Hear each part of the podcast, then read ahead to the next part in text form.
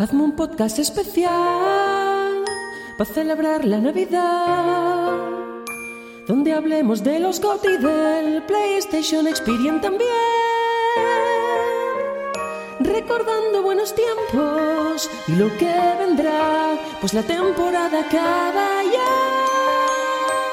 Hazme un podcast especial para celebrar la Navidad, por favor.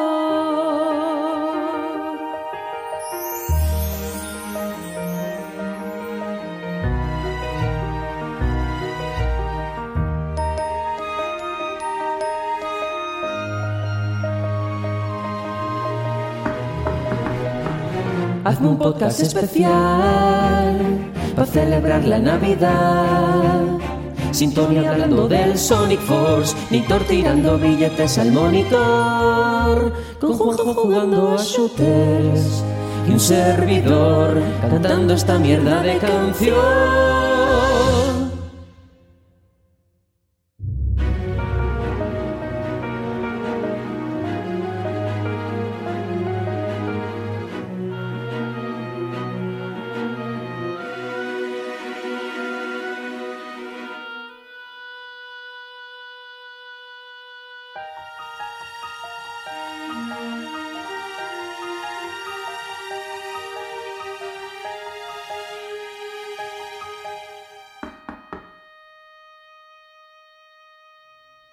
De 40 programas, 12 meses en los que agradecemos todo vuestro amor. Esto no acaba aquí, lo prometemos sí. Gracias queridos oyentes, os espera un auténtico programa. Hazme un podcast especial para celebrar la Navidad, por favor.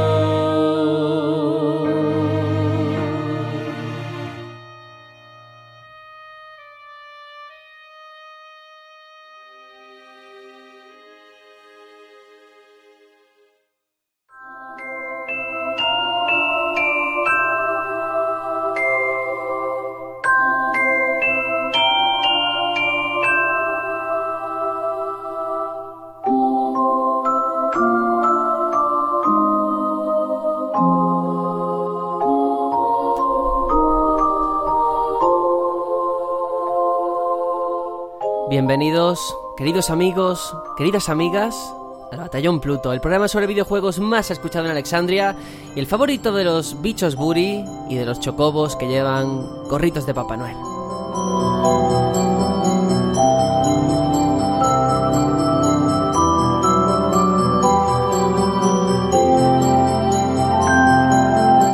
Ay, la música navideña me pone nostálgico y es que termina este capítulo, llega a su fin. Cerramos la tercera temporada del Batallón Pluto, más de 40 programas, si no calculo más mal, creo que 45 hacemos con este. Un año en el que hemos vivido muchas cosas muy bonitas a nivel de videojuegos, a nivel de compartir aficiones con muchas personas, crear comunidad y a fin de cuentas pues pasarlo bien con este hobby que son los videojuegos.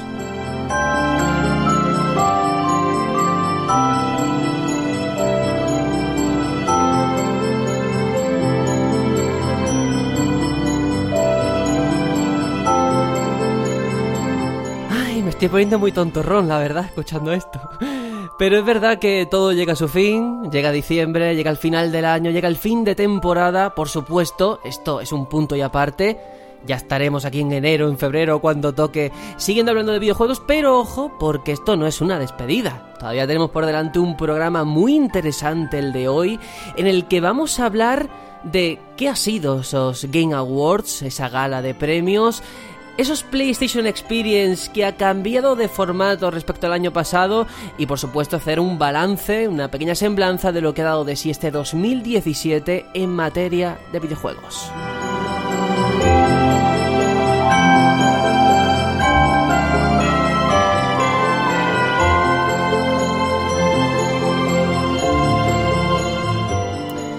Que esta música es muy triste, no sé por qué la he cogido. Pero bueno, eh, hay que amoldarse a lo que hay, así que doy la bienvenida a mis compañeros, ya la emoción la ponemos nosotros. Tony, bienvenido al último programa de la temporada, de esta tercera temporada del Batallón Pluto. Madre mía, si parecía ayer cuando, cuando empezó, en verdad no. Eh, pues gracias, gracias, muchas, muchas ganas de, ver qué nos depara este, este programa tan, tan navideño. Ahora me acuerdo, la nostalgia me, atiza con ese anuncio de la lotería con Montserrat Caballé. ¡No! Por Dios, no. Madre mía. ¿Qué habrá, a, ver este año qué anuncio habrá, porque cuidado. Pues el de este año es el de la extraterrestre que liga con un chaval. que eso me parece como más imposible que que te toque la lotería, ¿no? Pero bueno. Sí, un poco. Lo hacen así. Que bueno, Tony, yo no sé si tú ya sabes más o menos a qué vas a jugar estas vacaciones navideñas o todavía no. Pues mira, como está esto de 2 euros, dos, euros, sí, dos juegos por 30 euros en PlayStation, y hay cositas que me he quedado yo por jugar, que si el ukulele, que si el Prey, que si cositas, cositas pues a lo mejor van por ahí los tiros, pero está claro que, a mi Play le voy a quitar el polvo. Y Horizon Zero Dawn y Crash Bandicoot son un par de juegos que les voy a dar caña. Ay, ay, me encanta cómo pronuncias Horizon Zero Dawn. Alguien tiene que hacerlo. Queda muy apu de los Simpsons, me gusta. Qué mala gente. en fin, le doy la bienvenida, por supuesto, a Aitor. Hola, hola, ¿qué tal? ¿Cómo va todo? Hola, hola, por última vez este año. Qué penita decir esto. pues sí. Pero bueno, todo empieza, todo lo que empieza acaba y ya volveremos con más fuerza. Pero, pero sin duda igual, se presentan unas navidades también muy jugosas y muy jugonas. Eh, Hoy mismo me acaba de llegar ese Horizon Zero Dawn, la edición completa con el DLC, así que le estaré dando caña con junto a Aloy y todas estas, estas festividades. Muy bien, y hablando de festividades, estamos, bueno, post puente, post festivo. Yo no sé si eres como de esa gente que aprovecha siempre este puente de la Constitución de la Inmaculada para poner el árbol, las luces, tal, o por el contrario, no eres de tanta decoración navideña. Pues en mi casa nunca hemos sido de árbol de Navidad. Algún que otro año sí que hemos puesto el Belén y esas cosas, pero llevamos ya bastantes años bastante mm, vagos en ese aspecto, ¿no? Luego hay que limpiar toda la arena y todo eso, y no ponemos nada. Simplemente en la puerta ponemos como una especie de rosco eh, con flores y, a correr. Y hemos cumplido. Muy bien. Es que es verdad que al final lo malo de ponerlo es quitarlo, ¿eh? Que parece una chorrada. Pero a mí me entra la depresión en enero cuando digo, joder, ahora tengo que quitar todo esto, que ya no, no tienes ganas de Navidad, que estás harto ya. sí, sí, sí. Pues sí. Bueno, pues Juanjo, aunque sea el último siempre en las presentaciones, no por eso es menos importante. Bienvenido también. Hola, pues nada, muy buenas a todos y, y sí, yo, yo sí soy de los que en el puente preparo el árbol con toda la familia y, y yo como, como buen hombre, pues de la casa, pues soy el encargado de sacarlo todo del armario, de empezar a montar luces y la decoración pues lo dejo para los expertos, las expertas en este caso, que se encargan ahí de, porque si a mí se me ocurre poner una bola, no, eso ahí no, eso va en el otro lado. Y claro, yo pues estoy para lo que estoy, para burro de carga. Y nada, pues sí, estoy para eso. Muy bien, yo lo que hago siempre, el árbol navideño siempre se suele poner en una esquina, ¿no? Entonces la gente inteligente no pone bolas ni nada por la parte que da a la esquina, porque no se ve. Pero yo lo pongo en todos lados y oye, me da igual, ¿sabes? A mí me, me llena de emoción llenar el árbol entero, aunque nadie lo vaya a apreciar. Claro, claro, y eso es bonito también. Mi, mi, mi, hija decora en el árbol, vamos, no le ponen más bolas porque no hay más sitio. Sí, eso ya es que no, no, le dan las ramas, no dan para más. Ya se ve que están cediendo para abajo, sí, sí. Sí, sí, sí. Y bueno, Juanjo, ¿qué? ¿A qué vas a jugar estas navidades? A ver. Pues yo estas navidades, primero he estado esta semana dándole mucho a demos y cosas de estas, porque entre la del Destiny 2 y la de Monster Hunter he estado ahí bastante bastante lía con eso. Y creo que me voy a dedicar a acabar el Final Fantasy XV, que ya llevo, ya llevo 15 horitas, valga la redundancia, y ya pues tengo que acabarlo. Y después voy a intentar ir por faena, cosas que me quedan por quitarle el precinto, como, como Air Isolation, voy a ver si me lo acabo y... Bien, si me lo termino. Sí, no, bueno, yo voy a ver si al menos lo abro, ¿sabes? A ver, por lo menos. Y a ver si acabo con cosillas que, tengo por ahí pendientes, sí. Pues eso, muy bien, ya sabes, en el espacio nadie oirá tus gritos. Oh, ¿Cómo me dice eso, tío? Qué bonito, qué bonito. Pues nada, yo soy Sergio, presento esto. Em, ahora que llega el final de temporada, que uno se pone a recordar todo lo que hemos vivido, todo lo que ha pasado, este largo trayecto, ¿no? no largo o corto, ¿no? Según se mire. Y la verdad es que esta semana para mí a nivel personal ha sido horrible, la he pasado fatal. Y la gente me gustaría que fuera consciente también de que para quedar aquí y grabar no siempre es fácil. Luego siempre compensa, eso todo hay que decirlo. Pero. A no ser que hables de Sonic Forces. A no ser que hablemos de Sonic Forces. Pero que al final es un placer estar aquí hablando de videojuegos, compartiendo este ratito, leer luego los comentarios de la gente, de los oyentes, y que es una maravilla. Así que nada, vamos a hablar hoy, por supuesto, de más videojuegos, de más eventos que han ocurrido relacionados con el sector. Así que vamos con los Game Awards.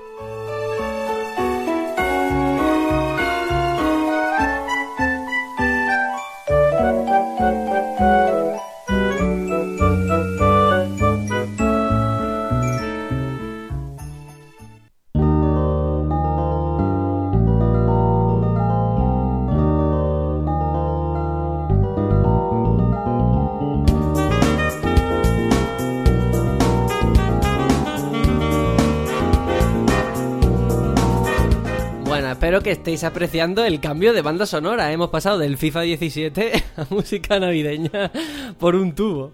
Bueno, yo creo que lo principal y esencial eh, es hablar del formato de Stocking Awards de este año, porque a mí me ha pasado como a mucha gente que decíamos, vale, eh, siempre se anuncia que va a haber World Premiers, unos anuncios, exclusividades muy importantes pero siempre quedaba relegado un segundo plano y al final el juego, nunca mejor dicho, estaba en saber quién iba a ser el vencedor de tal o cual categoría, no el peso que puede tener, yo que sé, cualquier evento como puede ser una Gamescom en cuanto a conferencias o, presencia de empresas, ¿no? Y al final le ha dado un vuelco, luego cuando hablemos de la PlayStation Experience, por desgracia, eh, le ha comido la tostada. O sea, aquí hemos tenido anuncios en estos Game Awards que, antes de nada, os quiero preguntar si os lo esperabais, de la trascendencia de, los que hemos tenido, ¿eh? Uf, a ver, hay tantas sorpresas que ha sido una maldita locura. Y no solo por el señor Joseph Fares, que ese hombre... Eh, bueno, sería Netflix de este hombre, por favor. Eh, pero yo qué sé, desde Soul Calibur 6 hasta el DLC de Zelda, de decir, sale esta noche. Que también era raro que no hubiesen dicho nada y seguro que hay gente que se lo esperaba y no me extrañaría, pero yo no me lo esperaba que dijesen sale esta noche. Yo me esperaba que estuviese. A la fecha ya sí que no me esperaba que fuese. No es muy de Nintendo hacer eso. Luego entraremos en Zelda concretamente, pero mm. no sé si lo visteis en directo esta gala, si fue después. Yo no. Yo no, yo no, Vale, vale, yo, yo estuve por Twitter además comentándola. sí, no, no. Yo porque iba diciendo a Aitor cosas o iba mirando Twitter que no pude dormir esa noche, tanta cosa, ya eran como, ostras, no puedo. Y aún no he visto el tráiler de Death Stranding, porque son ocho minutos y digo, ostras, mmm, quiero verlo con calma yo esto, y calma últimamente tengo poca. Joder, pues yo lo he visto ya por lo menos cinco veces, ¿sabes? ¿Y te has enterado? Que Nadie se ha enterado. Bueno, luego entraremos en los juegos concretos, pero sí que es verdad que eh, a nivel de anuncio ha sido muy completo. Cuando el día siguiente yo miré el WhatsApp y Aitor había puesto que han anunciado no sé qué, no sé cuánto, yo dije, ah, pero hostia, esto parece un E3. me asusté un poco, ¿eh?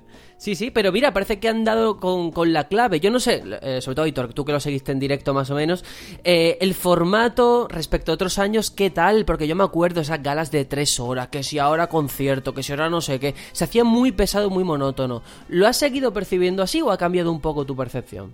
Mm, a mí no me aburrió. Bueno, tengo que decir que eh, duró como unas dos horas y media, tres horas, o sea, en, cuanto a duración más o menos respetó lo de años anteriores, pero no sé, no se me hizo tan pesado y quizá fue por eso, por el, hecho de que los anuncios en esta ocasión eran algo más trascendentes y estabas con el hype, ¿no? De decir, ostras, ahora qué van a presentar, ¿no? Eh, metieron sí que es verdad más eh, mm, espacios para, para la orquesta que trajeron y, además metieron un poco también de, publicidad que también se le ha criticado, ¿no? Eh, eso de me voy a ir a la publi unos momentos y ahora vuelvo. pero tío, eso a mí me parece mal que se critique lo de la publicidad, porque lo que está claro es que de algo tienen que vivir. Claro, y, sí, y tú cuando, cuando ves los Oscars, también hay publicidad. La diferencia está que la publicidad la pone en la televisión que está pagando por, emitir el, evento. Sí, si me dijeses, hay que ver en la gala de los Goya que ocurre esto en televisión española, sí que me podría escandalizar un poco porque, bueno, es una cadena pública, ¿no? Pero aquí es verdad que si eh, hay una financiación privada tiene que salir de alguna parte. Claro, no, es que no pretenderá, bueno, de hecho, ¿cuántas veces salió el anuncio del Rocket League? Que yo ya dije que me, voy a comprar el juego porque... Bueno, qué tío. Y del McDonald's, había anuncio del McDonald's, tío, que digo, ¿qué coño tendrá mm. que ver el McDonald's con esto? Pero bueno, habían, pero estaban pagando el evento, así que me parece perfecto, porque si no hay que, pague eso no anda. una cosa que me pareció súper curiosa, y bueno, aquí ya se demuestra la, la, afinidad que hay entre, entre el presentador, que ahora mismo no recuerdo, Jeff, no me acuerdo cómo se llama. Sí, eh, Geoff Keighley, ¿no? Geoff Keighley la afinidad que tiene con Kojima y, Del Toro, ¿no? Que fue eh, en, esta, en estos de Game Awards cuando Del Toro presentó también el trailer de su nueva peli, que dices tú, pero ¿esto qué pinta aquí? Pues, obviamente pinta porque, claro, ahí hay una especie de business que tienen ellos montado. hay mucho amiguismo, ¿eh? En estos premios. Sí, sí. No, y porque... Sí, pero no nos molesta, nos hace gracia y todo. No, pero vamos a ver, cuando uno ve los Oscars también hay anuncios de coches, de, aspiradoras, de lo que le toque anunciar la tele. ¿sabes? Entonces yo, encima que los anuncios son prácticamente personalizados para nosotros de videojuegos, de, de gráfica, de cosas de estas, digo, a mí realmente lo pienso y digo, pues, molestarme lo que molestarme no me molesta. De hecho, hay algún, hubieron algunos anuncios, no sé si disteis cuenta, hubo uno de Bethesda que fue precioso. Sí, el de eh, single player. A, a, un juego single player o algo así era, tío, que era súper gracioso. O sea, encima cosas que estaban bien. No sé, la gente cuando critica, yo entiendo que es que a la peña le gustaría todo idílico, que nos lo dieran todo gratis y todo perfecto, pero el mundo no es así. También creo que no deberíamos de caer en el error de comparar constantemente esto con los Oscars cuando nosotros mismos, ¿eh? Muchas veces hemos dicho, no, no, es que esto no tiene nada que ver con eh, los Oscars, ¿no? Esa comparación, primero porque es verdad que en los Oscars hay una academia detrás de cine formada por la propia industria, que aquí no ocurre, en la propia prensa, ¿no? Y luego pues la financiación y toda la trascendencia que tiene, todavía los King Awards pues no tiene esa visibilidad. Pero sí que entiendo lo que estáis diciendo, yo creo que eso es innegable. Si os parece, vamos a ir rápidamente con los galardones, que al final, eh, paradójicamente, yo creo que casi lo que menos nos interesa en comparación con el tema de los anuncios. Y. Hmm, decir que, de, hecho, Sergio, eso es lo penoso de, los Games Awards. Yo creo que lo, peor que tienen, que, que hay que decirlo es que son, eran tan poco importantes los premios que algunos hasta ni se, ni se dieron en el programa. Claro, pero es, es, difícil cambiar eso. Y de hecho, que den eh, premios, a lo mejor con categorías menos importantes, sin falta de respeto a, ninguna, yo lo veo hasta bien para agilizar luego el momento de la gala. Eso ocurre también en los Oscars, como estáis comentando, en la NTV y en todo. O sea, por ejemplo, el premio de mejor productor del año, no sé qué, que es una gala muy concreta, pues te lo quitas de en medio antes de la gala y no consume ese espacio. A lo mejor los premios técnicos, ¿no? Lo puedes hacer. Hombre, mm. eh, el de mejor juego de rol, que me digas que no es importante. No, a ver, no, ahí llevas todo. Yo es que no he visto la gala, por eso te, digo. Lo que pues me estás contando me quedé muy importante. El mejor juego de rol se, dio de tapadillo. Entonces, esas cosas... Lo dijo como una especie de listín telefónico. Hubo dos o tres momentos en que soltó el presentador como tres o cuatro categorías, o sea, ganadores así de golpe, pum, pum, pum, pum, y seguimos. Y eso, pues, es un poco lo que dice Sergio, ¿no? Para no, no quitar ritmo al, al formato. Si, lo que decía que es penoso, que al final no se mire lo que son los premios, sino que se mire lo que son los anuncios, que... Ya. Pero como gala de Games Yo entiendo que eso. La gala a mí me gustó. Sí, eso irá cambiando poquito a poco, año tras año, que vayan ganando un poquito más de renombre. Vamos con las categorías. Tengo aquí todas, pero todas a lo mejor no son tan importantes por lo que estamos hablando. Pero Juego del Año. Había nominados muy gordos y se lo llevó finalmente The Legend of Zelda Breath of the Wild. Eh, ¿Premio merecido o no tan merecido? ¿Qué pensáis? Yo creo que sí, que aquí hay unanimidad de que todos hemos disfrutado y ya está. Sí, sí. Si se lo hubiese llevado Mario, sí que sería para mi gusto y no merecido. Por mi experiencia con él. Pero a mí me gustaría saber eh, cómo están los porcentajes del resto. O sea, me, hubiese gustado mucho eh, saber el podio. ¿Quién hubiese quedado segundo y tal? Eh, aquí me quedaremos con las ganas. Sí, pero me gustaría ahora que lo has comentado el tema de los porcentajes, aclarar una cosa muy mm. importante sobre las votaciones. Mucha gente cree que estos votos finales, estos ganadores han salido de los votos de la gente y no, es verdad, ¿eh? Un 10 un 10% es el voto de la gente. El otro 90 es de la mm. prensa, ¿eh? Quiero aclararlo porque esto sale en las bases, excepto en algunas categorías concretas de eSports y cosas así, que creo que sí que el peso completo lo tienen los fans pero aquí solamente ha podido votar un 10% ¿eh? en el resultado final. Eso hay que, hay que indicarlo. Bueno, eh, otra categoría también importante, siempre que se habla de a lo mejor mejor película o mejor director. Pues aquí igual tenemos el mejor juego que se lo ha llevado Breath of the Wild y mejor dirección que también se lo ha llevado Breath of the Wild. Muy bien. Es difícil, ¿eh? Es difícil. O sea, vale que yo no he jugado a Horizon, pero es que he visto tanta captura y tanta captura preciosa que me debate. Pero no estamos hablando de dirección artística, ¿no? No, no, no, no, de, no, no, no, de dirección de juego. Y de hecho, Tony, ahora que hablas de Horizon, eh, quizás ha sido la gran perdedora de la noche, ¿no? Porque no se ha llevado, Sí. creo que ni un solo premio Horizon.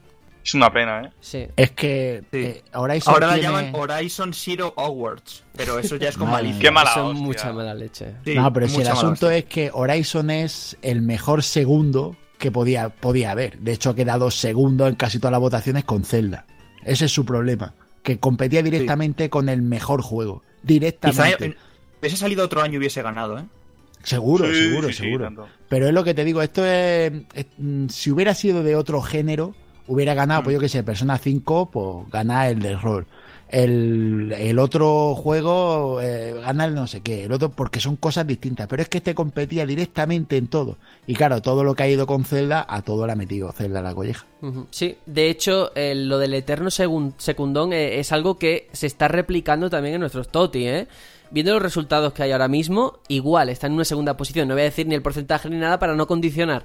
Pero que es verdad que eh, lo estáis comentando, de haber salido en otro momento hubiera destacado más, ¿no? Y es una pena, que al final es un juegazo, nadie lo duda. Un juegazo, Pero si nos quedamos con una lista de premios y no aparece, parece que es que es un juego malo. Sí. Nada que ver. nada Pero es que también imagínate que sale, llega a salir este año Spider-Man de PS4. Por muy bueno que fuese, la gente estaría con Zelda. Claro, claro. Pues Ah, vámonos, veces que pasa esto. vámonos a mejor narrativa, una categoría que a mí me, me encanta. Había pues Nier Automata, Hellblade, Horizon, Wolfenstein 2 y ha ganado What Remains of Edith Finch. También muy merecida, yo creo que esta estaba más o menos clara. Yo tenía mis dudas con Hellblade, pero al final eh, pues ha primado What Remains. Sí, yo, yo creo que aquí se afianzan los indie como, como juegos más trabajados en este aspecto, ¿no? Siempre los indie, no sé, supongo que será porque en lo técnico les cuesta mucho competir y al final pues aquí en lo que es el tema más creativo se pueden explayar mal en ello y se nota. Mm. De hecho, es por lo que destacan normalmente, por tener diferente un aspecto del respecto de en, cuanto a los demás AAAs. Normalmente sí que es la narrativa, o es lo que mejor le sale o lo que mejor recordamos. Mm, simplemente, me- para mi gusto, genial que, que esto sea así. Simplemente ahora mismo, muy difícil que un estudio AAA apueste por narrativas eh, tan distintas como las que he visto, algo, un poquito visto de Edith Finch. Y es que no es algo que se haya visto todavía en un AAA. O, o Quizás sea no- porque... Por el público, ¿no? Que a lo mejor los AAA quieren llegar a un público más amplio y eso te puede cerrar Está puertas claro, en otro claro. sentido. Sí, sí. Sí, sí. Si hacemos un lo- paralelismo con el cine es como el cine de autor, ¿no? Que- Claro. Sí. Yo lo vería más como que el recurso que más con el que más pueden pelear los indies es la, narra- la narrativa, ¿no? Porque al final Sí, es el que sí, sí. mm, menos necesitas, ¿no? De, de economía o de, de potencia, ¿no? Sí, sí, Bueno. se podría decir, sí. No nos podemos quedar aquí, hay que seguir. Es que hay tantas categorías que luego voy a irme saltando muchas, ¿eh? Pero mejor dirección artística, aquí sí que sí, se lo ha llevado Cuphead. Es que bueno, este era. Yo creo que estaba cantadísimo en este caso, ¿eh? O yo por lo menos lo veía súper, súper claro. Sí, sí, sí. Creo que aquí injustamente se lo habría llevado Zelda, básicamente porque lo de Cuphead no se ha hecho en la vida. Y hay que premiar también la originalidad, ¿eh? Sí, Sí, y luego. es, esa es la, es la clave, la Esa, originalidad. esa es la clave, efectivamente. Luego tenemos la de mejor banda sonora. Estaba Destiny 2, estaba Cuphead también, Persona 5, Mario Odyssey, Breath of the Wild. Y se lo ha llevado Nier Automata, otro juegazo, otra banda sonora que aquí hemos puesto muchas veces. Y también un premio, claro. Yo creo que al final, y, y perdonad el inciso, estoy contento con los resultados de este año de los King Awards. Y eso es un- una buena señal, ¿eh? Otro año me me he peleado, he dicho, hay que ver quién ha ganado el GOTY, no sé qué, no sé cuánto. Y este año estoy conforme con casi todas las categorías, ¿eh? Sí, esto no es Pero- como cuando en 2014 Dragon Age se lo quitó a Bayonetta 2 y hubo gente en plan, no, pero qué tal, que no sé qué, tal. Ha sido un año muy, muy fácil de... en- bueno, fácil entre comillas, pero ha sido un año Sí. mucho más calmado de decidir que otros, con diferencia. Sí, yo, yo creo que al ser tan bueno el año y tan buenos juegos los que hay en la palestra, creo que cualquiera también nos hubiese gustado. O sea, Sí. si hubiese ganado otro, quizás hubiésemos dicho, pues es que también se lo merece, leches. Sí, sí, sin duda, sin duda. Luego, bueno, hay muchas categorías. eh, me quedo con la de juegos eh, Games for Impact, el que más significado, más mensaje ha dejado o ha dejado huella, que se lo ha llamado Hellblade eh, Senua's Sacrifice, que al final es un poco lo que estamos hablando. Había eh, muchos nominados muy importantes en todas las categorías, pero han sabido cómo repartirse, ¿no? A lo mejor la gorda se la ha llevado Zelda, luego la de música al Nier, este se ha llevado tal. Y eso también es bonito, ¿no? Que cada uno ha tenido su espacio, su pequeña parcela, y ahí están. Pues genial. Y además, un juego que, como bien está en esta categoría, ¿no? Y que intenta transmitir ese mensaje, ¿no? Eh, de, de- de esas personas que sufren ese, ese mal, ¿no? En, en- en la cabeza, ¿no? Y que quiere trasladarnos, pues, esa perspectiva, ¿no? Yo, de, de hecho, y tengo que decir, y es una verdad, yo este juego no me llamaba mucho la atención, pero a raíz de, estos premios y del bombo que se le ha dado y de ver un poquito más la, cosa, me, ha empezado a picar la curiosidad. Así que esa parte de promoción que tienen los premios tiene su función, por lo menos conmigo. Sí, sí, funciona. Bueno, voy a hacer una ristra rápida porque son tantas categorías y luego ya me decís, oye, pues quiero hablar de esta concretamente. Eh, mejor juego portátil se lo ha llevado Metroid Samus Returns. Eh, mejor juego de realidad virtual Resident Evil 7. Mejor juego de acción Wolfenstein 2. Mejor juego de acción aventura Zelda Breath of the Wild. Mejor juego RPG Persona 5. Eh, mejor juego de lucha Injustice 2, eh, juego familiar Super Mario Odyssey, juego de estrategia Mario and Rabbids Kingdom Battle, ojito, esto sí que me llama la atención estando es. XCOM 2 ahí nominado, es muy importante. ¿eh? Eh, juego de conducción Forza Motorsport 7, mejor multijugador Player and Now Battlegrounds. Muy interesante. Juego más esperado de Last of Us parte 2. Juego independiente Cuphead y bueno, ya otras categorías menores. No sé, de todo esto, ¿qué os llama la atención? ¿Qué os mola? Porque hay muchas que están ahí, uff, curiosas, ¿eh? Mejor multiplayer ¿no? unknowns estaba claro. No, sí, el de estrategia me llama Sí. mucho. Eso sí, no competía El contra XCOM 2. Competía contra Con una expansión. expansión. de XCOM 2. Ujú, Con lo cual, Claro. cuidado. Pero claro, compa- creo Sí, que pero también Halo Total Wars. War. Claro. Halo Wars, o sea, competía contra gente, bueno, contra juegos muy tochos. Mm, Yo, al no ser un, un fan de la, del género, realmente no puedo opinar con, con claridad porque me he pasado el Mario Rabbids, pero, pero ya está. Pero me, Mm. joder, es como, wow, ¿no? a, mí, a mí me llama la atención sobre todo el- lo aplastante que ha sido la victoria de Zelda, porque ha ganado varios premios, no solo el mejor, sino varios premios. Tres creo que han sido. Y sin embargo, ot- otros juegos muy buenos, como, como lo- los otros candidatos a GOTY. Se han Mario, por uno. ejemplo, ¿no? Exacto, Mario se ha llevado uno y además para mi gusto un premio menor. Mejor juego en familia, no sé. Ese premio es... no creo que sea ese su... Tú que tienes familia, tú verás. Sí, sí, sí, quiero decir que no, que no creo Ya, que ya, sea sí. ese el fuerte. A ver, de- Sergio, de- familia creo que tenemos todos. bueno, pero él de Pero otro- a otro nivel. Ese la premio, suya es mejor, ¿no? Así es mejor. ese premio me cuadra más en un juego tipo Mario Mario- Party. eh, tío, te iba a decir Exacto. lo mismo, Mario Exacto, Party. exacto, Sí, sí, sí. Pues eh, yo quiero resaltar una cosa. No he comentado esta categoría porque a nosotros nos pilla un poco lejos, pero yo he tenido una discusión esta semana con un amigo que, no voy a decir que solo juega este juego porque a lo mejor me mata, pero sí que el 90% del tiempo juega al League of Legends, al LOL. Y en la categoría de mejor juego eSports hay nominados como Overwatch, Rocket League, League of Legends, Dota 2 y Counter-Strike. Y se lo ha llevado Overwatch. Y me dice, ¿cómo puede ser posible que se lo haya llevado Overwatch cuando League of Legends tiene ligas que salen, las retransmiten por televisión, millones de personas lo siguen, tacatá, tacatá, tacatá. Blizzard ha comprado el premio, no sé qué.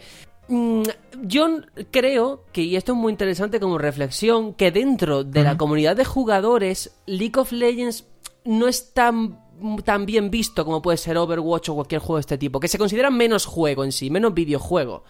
O visto de otra manera, hay mucha gente que juega al LOL y no juega videojuegos. Y a lo mejor eso también se nota de cara a la prensa y de cara a los fans, ¿no? Porque es verdad que si nos ponemos a verlo, Overwatch es que lleva un año en el mercado, también hay que decirlo. No tiene la misma base de fans que el LOL y sin embargo ha ganado el premio, ¿no? No sé, como Sí. reflexión.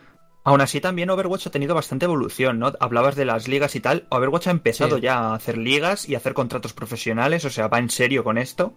Y efectivamente, si esto fuese un concurso de popularidad, se lo llevaría a LOL todos los años. Esto creo que lo hemos dicho alguna, alguna que otra vez. Sin duda. Pero claro, hay que premiar más cosas, ¿no? Eh, y sin duda quiero eh, enlazar este premio con otro que era este premio de Ongoing Game, que es una especie como de el que mejor ha servido continuar el servicio, Sí. una cosa así, que también se lo ha llevado Overwatch. Sí, muy merecido ese, ese sin duda, ¿eh? Por mi parte, yo creo que sí. Pues, pues yo creo que la cosa va un poco. Yo tengo una visión muy particular de- del LOL. Y es que creo que, que va. Es, es- No sé cómo decirlo. Igual que la informática tiene muchas ramas, ¿no? Está la programación, está el hardware, está eh, la ofimática, que es un mundo en sí la seguridad. la base, de- exacto. Pues yo creo que los videojuegos está empezando a haber una segmentación, ¿no? Y, Sí. y creo que el LOL en sí mismo encabeza un segmento que, que es desconocido hasta para la prensa. Pero ¿y no, no te parece curioso? O sea, eso que dices es totalmente cierto, ¿eh? Pero como un juego que tiene tanta, pero millones y millones de personas, que eso da dinero, ¿eh? ¿Por qué la Mm. prensa a día de hoy le hace el vacío? Y te lo digo yo, que he estado escribiendo en prensa, cuando había que escribir una noticia de eSport de que van a hacer la Liga Carrefour, porque esto se ha hecho. Nadie sabe, ningún periodista sabemos nada de los eSports. Y eso es, Es lo que mueve el mercado. mm, Porque Los eSports es como una rama separada de los videojuegos. Es como hablar de cosas distintas. Sí, es sí, que lo que lo verdad. que pasa es que hay jugadores de eSport que no jue- que podría decirse que no juegan videojuegos. Claro. Mm. Y además no es que jueguen eSports, es que juegan ese juego. Solamente eso. Y, y claro, es difícil de entender para, para la prensa especializada porque entre otras cosas es un mundo tan vasto que los recursos que tienes que gastar en meterte en ese mundo Hmm. son mayores, pienso yo, Pero es que lo que, demanda en el público actual, creo. Yo quiero decirte, yo como periodista creo que debería de formarme, y es una autocrítica que hago, en estas cosas si es lo que quiere la gente. Tener más Sí, pero- información sobre, sobre el LoL, el último parche que han sacado, no sé qué. Igual que se informa de otros juegos, ¿eh? que tienen Bueno. muchísimo menos público. Ahora empieza a haber canales de televisión exclusivos para eSports. ¿eh? Sí, Claro, no, Movistar tengo yo uno. Sports. Claro, Sí, Claro. no, pero, pero escúchame, es que va más allá en la cosa. Los canales exclusivos de eSport, hasta eso están desfasados. Yo creo que los canales deben de ser exclusivos, canales digo modernos, ¿no? En Internet y todo esto, de cada eSport. Si tú te especializas como periodista en LOL, vas a tener un público exclusivo para ti súper fiel. ¿Me entiendes o no? Es igual que la Mm. gente que le gusta el, el Battleground, nada más que ve Battleground, porque es que nada más que está en eso. Hay gente que se dedica a eso. Y el que le guste Hearthstone, igual, y que le guste cualquiera de estos, ¿sabes? Pero al Y- final, es verdad que hay prejuicios. O sea, yo creo que eso es innegable. sí, sí, que si yo digo, por ejemplo, yo soy, eh, a- ¿tú a qué, juego, a qué, qué juego es tu favorito o tal? Yo puedo decir, soy muy fan de Final Fantasy. Y nadie me va a mirar raro. Bueno, a lo mejor alguno de vosotros sí, porque soy muy pesado. Pero nadie. Sin embargo, ¿a qué juego juegas? Yo digo, al LOL. La gente va a decir, bueno, pero ¿a qué juegas de verdad? Eso no es un juego, eso es como jugar al ajedrez. ¿Sabes lo que te digo? Yo creo que sí que hay un poco de perjuicio. No, pero por ahí. porque, porque el que juega al LOL, Sergio, solo No juega otra LOL. cosa, Y claro, normalmente claro. el que juega a Final Fantasy acaba jugando a, a más juegos porque se le acaba el juego. Es que el LOL no tiene fin, por lo visto. No lo sé, estoy hablando un poco sin saber, igual que habla la prensa. Sí. Vale, hablo, hablo por lo que No, veo. pero me, me ha gustado este mini debate, mira, ¿ves? Yo creo que ha quedado muy guay. Bueno, pues si os parece es que quiero hablar de los anuncios, no hemos detenido demasiado hablando de los premios y al final lo que pesa son esos anuncios, todo el mundo hablaba, bueno, From Software, Dark ay, Souls, ay, ay. ¿qué va a ay, ocurrir ay. aquí? Ay, Yo Venga, solamente voy a decir tres palabras, porque no puedo decir más. Shadows Shadow, Die, Die Twice. Twice. Twice. Ya está. ¿Qué os ha parecido este teaser?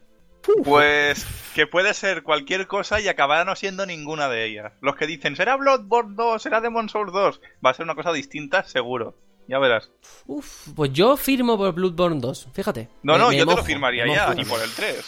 Pero... A ver, lo Yo, creo que no. Eso parece un arma con truco. Eh, Lo que sale en primer plano sí que parece un arma con Sí, truco. Pero sí. esas letras japonesas del fondo, mucha gente dice que es Tenchu, otra gente que dice que es Kuon. Es que podría ser Tenchu perfectamente y por lo de las sombras sobre todo podría ser Tenchu. Una nueva IP, no sé. Ese Phantom Wall que se rumoreó hace tiempo. Yo ya lo, yo ya lo dije. Si es algo nuevo de, de, de From, lo lleva el amo Miyazaki. Si es el Blue World 2, no, No lo lleva amo Miyazaki. Ya se Seguro. ¿Eh? Es un hombre de palabra. En- También ¿Tenéis tanta fe en la palabra del japonés? He, he dicho el amo Miyazaki. Vale, vale. El amo. Pues yo ahí no me Vale. meto. Hay un detalle también, es que es mucho, eh, ha sido tan corto que es fijarte en los detalles, ¿no?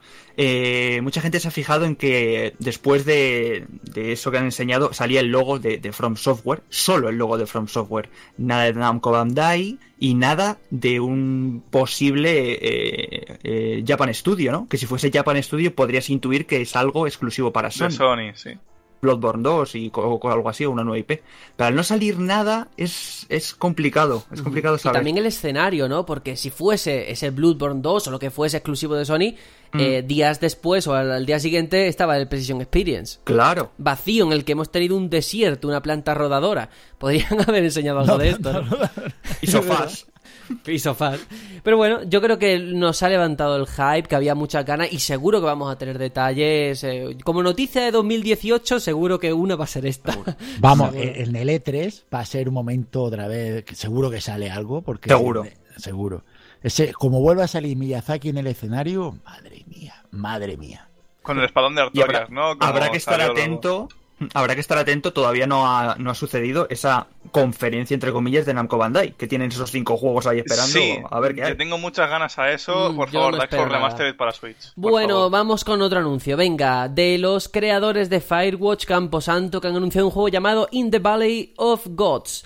Rollo, pues, una travesía por Egipto, que lo que se ha visto, pues, tiene como un rollo cooperativo, ¿no? Con esta mujer con el pelo afro, con la que vamos dentro de una pirámide y tal. La ambientación mola. También y me influye en mi caso, que como estoy jugando a Assassin's Creed Origins, pues ahora todo el rollo este me mola. Pero bueno, lo que se ha visto, bueno. la estética sí que me recuerda a Firewatch, ¿eh? Mucho, mucho, mucho. Muchísimo. Muchísimo. A mí me ha gustado mucho la iluminación. Me ha parecido muy acertada, ¿no? Llamaba mucho la atención y me, me ha gustado. Mm. No he sabido conservar, pero no sé, yo creo que pinta más, aunque parecía que eran dos personas y tal, pero a mí me parece que va a ser monojugador, ¿eh? sí, no sí, lo sí, veo sí. tan cooperativo. Sí, sí, sí. y hay un- una cosita que creo muy destacable. Yo me acuerdo cuando hablábamos de Firewatch, el tema de las fotos, que la- te la podían mandar a, imp- a imprimir y tal. Y aquí Sí. parece que le han dado también énfasis, porque en un momento del gameplay se ha visto, oye, vamos a pararnos aquí a hacer, a hacer una foto ¿eh? del escenario. No, empieza Cierto. con una foto Sí. y acaba con una foto. Y eso, puede estar muy, muy Guay. ¿eh? referencia imposible. Sí, sí, sí, sí.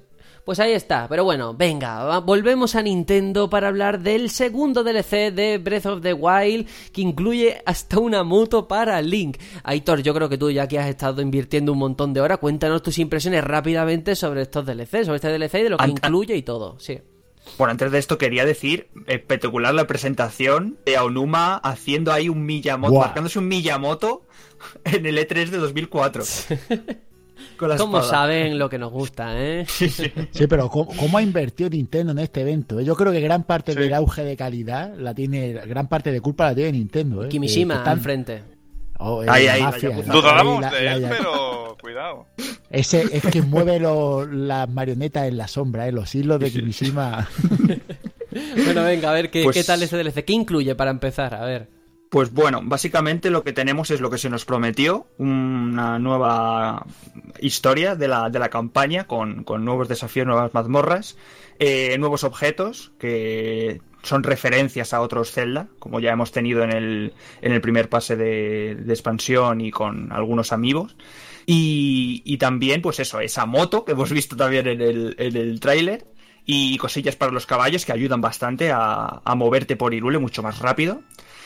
Y un DLC que a mí mm, me ha gustado, pero mm, no era lo que yo me esperaba.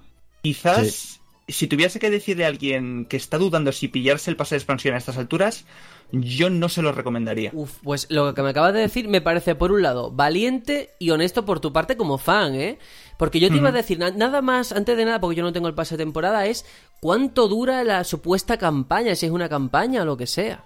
Yo, bueno, desde que me enteré que salía esa misma noche, dije, bueno, yo ya mm, empalmo aquí a lo que haga falta y, y lo, me lo bajo ya.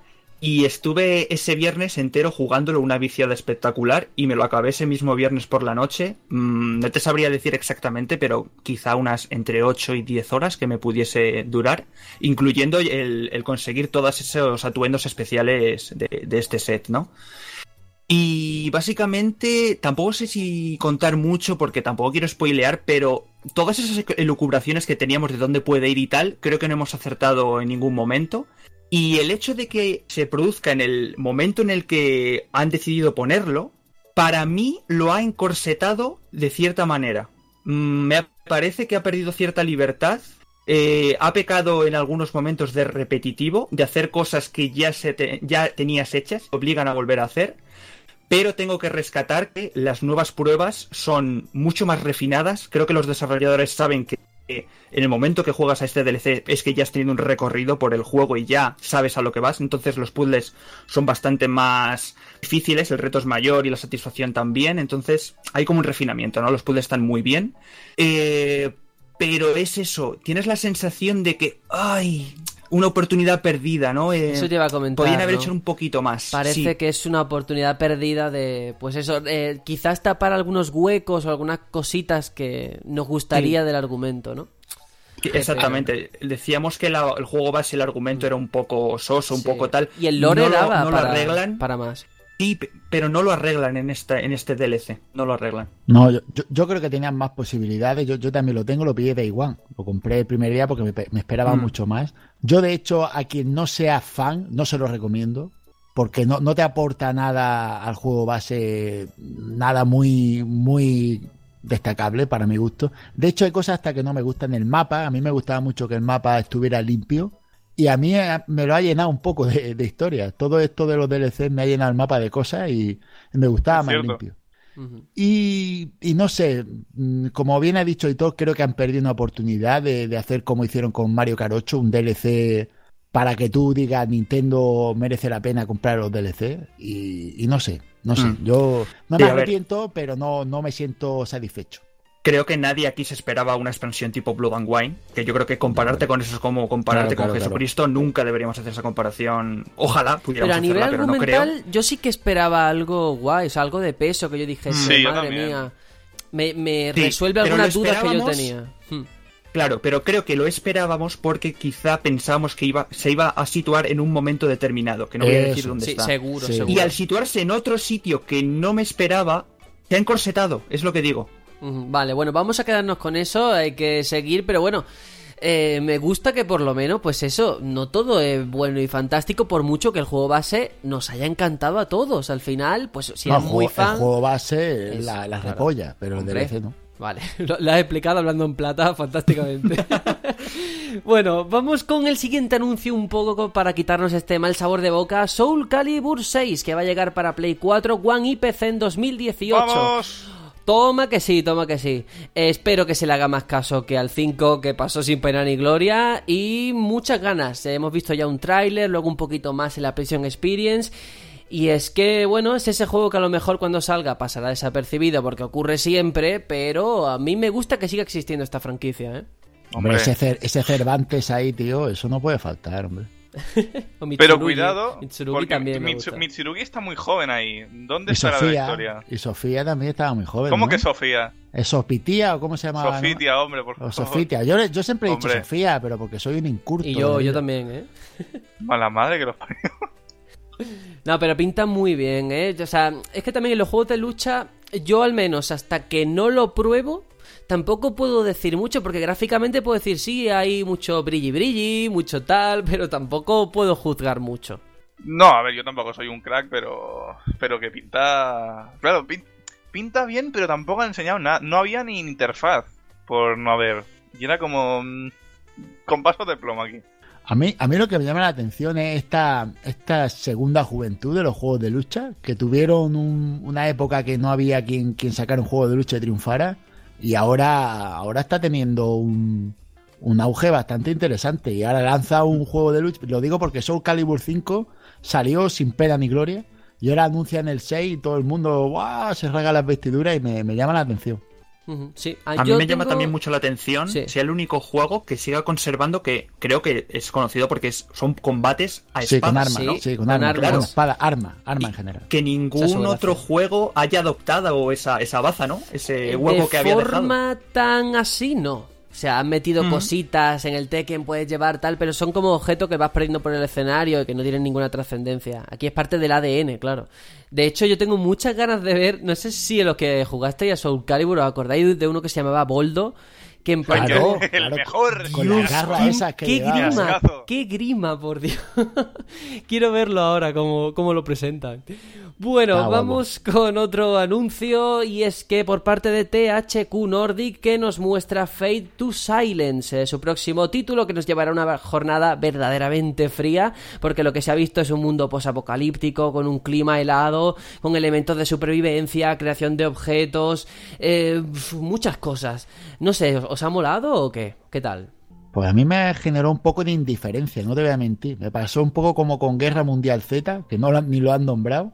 Que fue lo primero. Bueno, fue lo primero que eso- anunciaron. Sí, pero me, me Sí, generó sí, lo mismo, ¿no? Como, bueno, a ver qué pasa. No, no puedo decirte oh ni, ni nada porque, de hecho, me cuesta acordarme de lo que vi. Lo vi, pero, pero porque tú Yo solo me acuerdo de un mundo con mucho hielo, pero con poca información. Es que me falta todavía, no sé de dónde agarrarme de comentar, porque es que vi tan poco que, que no sé qué decir al respecto. No sé qué tipo de juego va a ser, si va a ser un juego más de sigilo, de, de rol, de no, sé- no tengo ni idea. Me Pues, pasa como eh, con el tráiler de Metro, no sé si os acordáis Sí, que sí. cuando fue el tráiler del E3 me dijo mucho y este no me dijo, no me ha dicho nada. Ve, ve un Mm. tren. es lo único Bueno, que- pero Metro sabes a lo que vas. Claro, sabe a lo Una que saga va, consagrada Sí, ya. pero digo en, en este tráiler en concreto, Mm.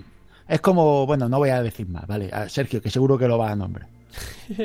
Vale, efectivamente, porque hay otro juego que nos dejó sin palabras, pero por otros motivos. Hablamos de ese Bayonetta 3, una exclusiva para Switch que va a venir acompañado. Bueno, va a haber un lanzamiento de las dos entregas anteriores, la segunda en físico, la primera en digital. Ha habido un poco de polémica, pero bueno, vamos a omitir eso a un lado. Y ha sido un poco efecto Metroid Prime 4, ¿no? Hemos visto nada, Bayonetta que vuelve y ya está. Para mí, Bayonetta 2, ya lo dije en su día, para mí fue el GOTY de ese año. Es de los mejores juegos de su género que yo he jugado en mi vida. Y en general es una saga que le tengo mucho cariño. Soy muy manco, o sea, lo confieso públicamente, pero me encanta y tengo muchas ganas de esta tercera parte. ¿eh? Yo sabía que iba a llegar tar- tarde o temprano, eso sí. Pues Sí, yo lo no lo tenía tan claro, ¿eh? Yo creo que no sabías que iba a llegar sí o sí en exclusiva, porque era como, Efectivamente, hmm. efectivamente. Yo pensaba que ya iba a abandonar esa exclusividad, fíjate. Claro, porque eso fue por necesidad del estudio que fue así. Sí, pero eh, la, la- no sé cómo decirlo, la, la vacilada que se pegó el Reggie, ¿eh? ¿Cómo Sí, sí, sí, sí. eh? que era ¿Cómo muy- le gusta? Sí. ¿Te crees que voy a abrir yo aquí para ir al tío y anuncia ahí el Bayonetta 3 y se va? Está en su salsa. Fin. Muy guapo, tío. muy My guapo, Body total. Pero bueno, a ver, comentando lo del 1 y el 2, que el 1 esté en digital, bueno, esto es una, como dijiste tú hace poco, Sergio, es una cosa de lo que nos vamos a tener que ya acostumbrar en Switch, eh, Pues con estas cosas, la SD preparada. Y, y sobre el 3, bueno, lo has comparado con Metroid Prime 4, bueno, aquí hemos tenido algo un poquito más, ¿no? Por lo menos Muy una poquito. mini cinemática. Un poquito, Sí. un poquito, Muy poco sí. en lo que agarrarnos, sí, pero vamos, yo Bayonetta tengo el 1 en 360, el 1 en Wii U, el 2 también en Wii U, así que este ya es el siguiente. Joder, Para tiene la los gente- mismos que yo, ¿eh, Sergio? Los Mismas. Sí, sí, sí, sí. sí. La gente pedía un Devil May Cry 5 y bueno, al final, pues un bayoneta, ¿no? Prefiero un Bayonetta 3, la verdad. Hombre, Sí, sí, sí, sí. Bueno, pero fijaos que estamos ahora mismo en el punto eh, culminante, súper arriba, madre mía, Bayonetta 3, se cae el teatro ahora mismo, llega Kojima y nos dice, os voy a dejar loco con un tráiler que llama tráiler... Yo en vez de tráiler lo llamo largometraje, porque dura 8 minutazos de Death Stranding. Yo lo llamaría- del amor hermoso, ¿eh? lo llamaría rarometraje. Porque ¿Qué hemos visto? ¿Qué hemos visto, amigos? No lo sé. Yo no sé, O- que he visto una como cosa. una cosa ahí invisible que se come la gente, hay petróleo. Un el bebé niño, el bebé, el bebé, el bebé, por favor, ¿qué ha pasado ahí? que no lo entiendo. Bueno, yo os comento, yo hice un experimento, hice un sondeo, cogí a mi mujer, como mi mujer ve The Walking Dead, le digo, ven, ven, siéntate aquí conmigo que mira, mira, mira quién sale en el juego este, ¿no? Pues me salía eh, Norman Reedus, Daryl. Daryl, Daryl Mm. de la serie. Ay, mira, sí es Daryl. Y digo, ah, pues venga, quédate y lo ves. Y acabó como, acabó pero me, me- medio acojonada, medio asustada. Pero ¿qué hace el bebé la- eso de cristal? Que lo saquen, que lo saquen, decía. Yo me partí de la risa, tío. Y después ya cuando lo veo que le- estaba en- dentro de- del cuerpo de... Madre mía, mi mujer, ¿esto qué es? Pero esto juegas tú, me decía, esto juegas tú. Digo, madre mía. ¿Qué clase de enfermo mental eres para jugar a Sí, esto? sí, sí, sí, la cosa esa, yo Es- flipaba. Ese coloso atrás en la sombra, esas cinco figuras Sí, eso flotando ya como en la primera parece tráiler. que está confirmado. Todo el tema también de la naturaleza, ¿no? Que va a ser como el leitmotiv, el cambio climático, imagino, o algo así, ¿no? Porque se juega mucho Yo no sé con si la os pasa como a mí, Hmm. mm, no sé de qué va a ir, pero lo quiero jugar, lo quiero tener. Pues a mí Yo me quiero pasa... verlo al menos qué, qué- qué burrada es Sí, esa. pero yo tengo varios miedos. Primero, han recopilado noticias que han salido durante este año y los titulares son eh, Guillermo del Toro no sabe de qué va el proyecto en el que está trabajando con este. Matt Sí. Mikkelsen no se ha enterado tampoco. Norman Reedus, o sea, todo el mundo está como ciegamente creemos en el señor Kojima. Pero están trabajando en algo que no saben lo que es. Es, es flipante. Qué Esto bueno. cualquier otra persona, a no ser que te llame David Fincher, eh, eh, nadie lo entendería. Y luego, por otro Sí, sí. lado, eh, a mí mi única preocupación es tener un Metal Gear Solid 4. Es decir, cinemáticas de 20 minutos y poco juego. Porque todo esto son cinemáticas. De gameplay Ya. por ahora poco, ¿eh? Es mi Yo- miedo. Para mí será así. ¿eh? Tengo más ganas de ver el próximo tráiler que del juego. Yo, sí, en plan, quiero saber más del juego. El me da igual que, que me hagan una película de que se llame Dead Stranding, yo la pago. Fíjate que Mm. ni aunque en el cine voy, es que tío, me tiene, me tiene súper absorbido. Pero es verdad, ¿eh? Aquí que quiero tiene- decir yo. Sí. No, que tiene el complejo de, de, de- de cineasta. O sea, yo me acuerdo con Metal Gear Solid 5, el- la semana antes de que saliese, el tío sacó como tres o cuatro trailers, todos montados por él, en plan el montaje del director, el montaje de tal, con un montón de musiquita, como diciendo, oye, que sé montar trailers, ¿eh? y el tío lo flipaba, sí, sí. Que yo he bueno. estudiado. Que yo estudiaba. Yo quería resaltar, hasta ahora no lo hemos, no, no hemos hecho mención, pero ha habido muchas, mu- bueno, muchas. Ha habido unas cuantas pullitas a lo largo de la gala a ciertas cosas. A Konami. Hombre, Eh, Norman Reedus la- lanzó ahí una Konami en plan hemos vuelto y no nos van a parar. Eh, luego hubo otra con uno de los nominados cuando fue uno a abrir el sobre y dijo bueno aquí no hay que pagar microtransacciones para abrir Sí. el sobre. Sí. Me encantó, me encantaron todas las pullas. Pues sí, la verdad que esos son los momentazos que hacen de una gala lo que es. Eh, único dato que se sabe de este Death Stranding, bueno, que se sabe, se sabe en estos 8 minutos que no sé lo que es, eh, pero sí que va a utilizar, se han decantado por el motor Décima Engine, que es el utilizado por Guerrilla Games, ¿vale? De, de los creadores de Horizon, porque recordemos que Kojima se recorrió toda Europa, todo el mundo mundial, a ver qué motor gráfico se adaptaba a lo que él quería y se ha decantado por este. Y la verdad es que a nivel técnico pinta impresionante. O sea, cuando tú ves, eh, no sé si es el personaje de Matt Mikkelsen, el que tiene como una cosita atrás que va como parpadeando. Es, ¿Sabéis lo que os Sí. digo? La máquina esa. La Eso me- está, está La muy antena esa. La, la antenita, eso, sí, la- sí, sí. pero a la vez que antena era como, como Una parabólica. Linterna, Sí. parabólica, Hacía de todo. lo tenía todo, hacía de todo. Vamos, le faltaba ser el rabo, el rabo de Goku de bola de dragón, tío. Ya. Y había como una especie de ninja, se ve encima de como una especie de plataforma, Sí, sí, que me sí, sí. recordó mucho al pelirrojo de Metal Gear Solid 5. Hostia, hostia. Madre mía. Qué de Acabas de spoilear ahí algo. ¿eh? Había un pelirrojo en Metal Gear Solid 5. Pero, pero sí que me encanta esto de que después de ver algo de Kojima, lo que sea, haya mil teorías en YouTube y que tú digas, voy a meterme en YouTube a ver vídeos de gente que piensa. Eso está guay, ¿no? Que no se quede solamente en un plano de lo que ves, sino el subtexto, lo que no te cuentan, Mm. pero está ahí. Eso está muy chulo, porque te comen la cabeza. Vamos con otro anuncio rápidamente y es eh, Witchfire, un nuevo juego First Person Shooter de los creadores de Painkiller y Bullet Storm. Bueno, a mí un poquito ni fu ni fa, no sé qué os pareció a vosotros.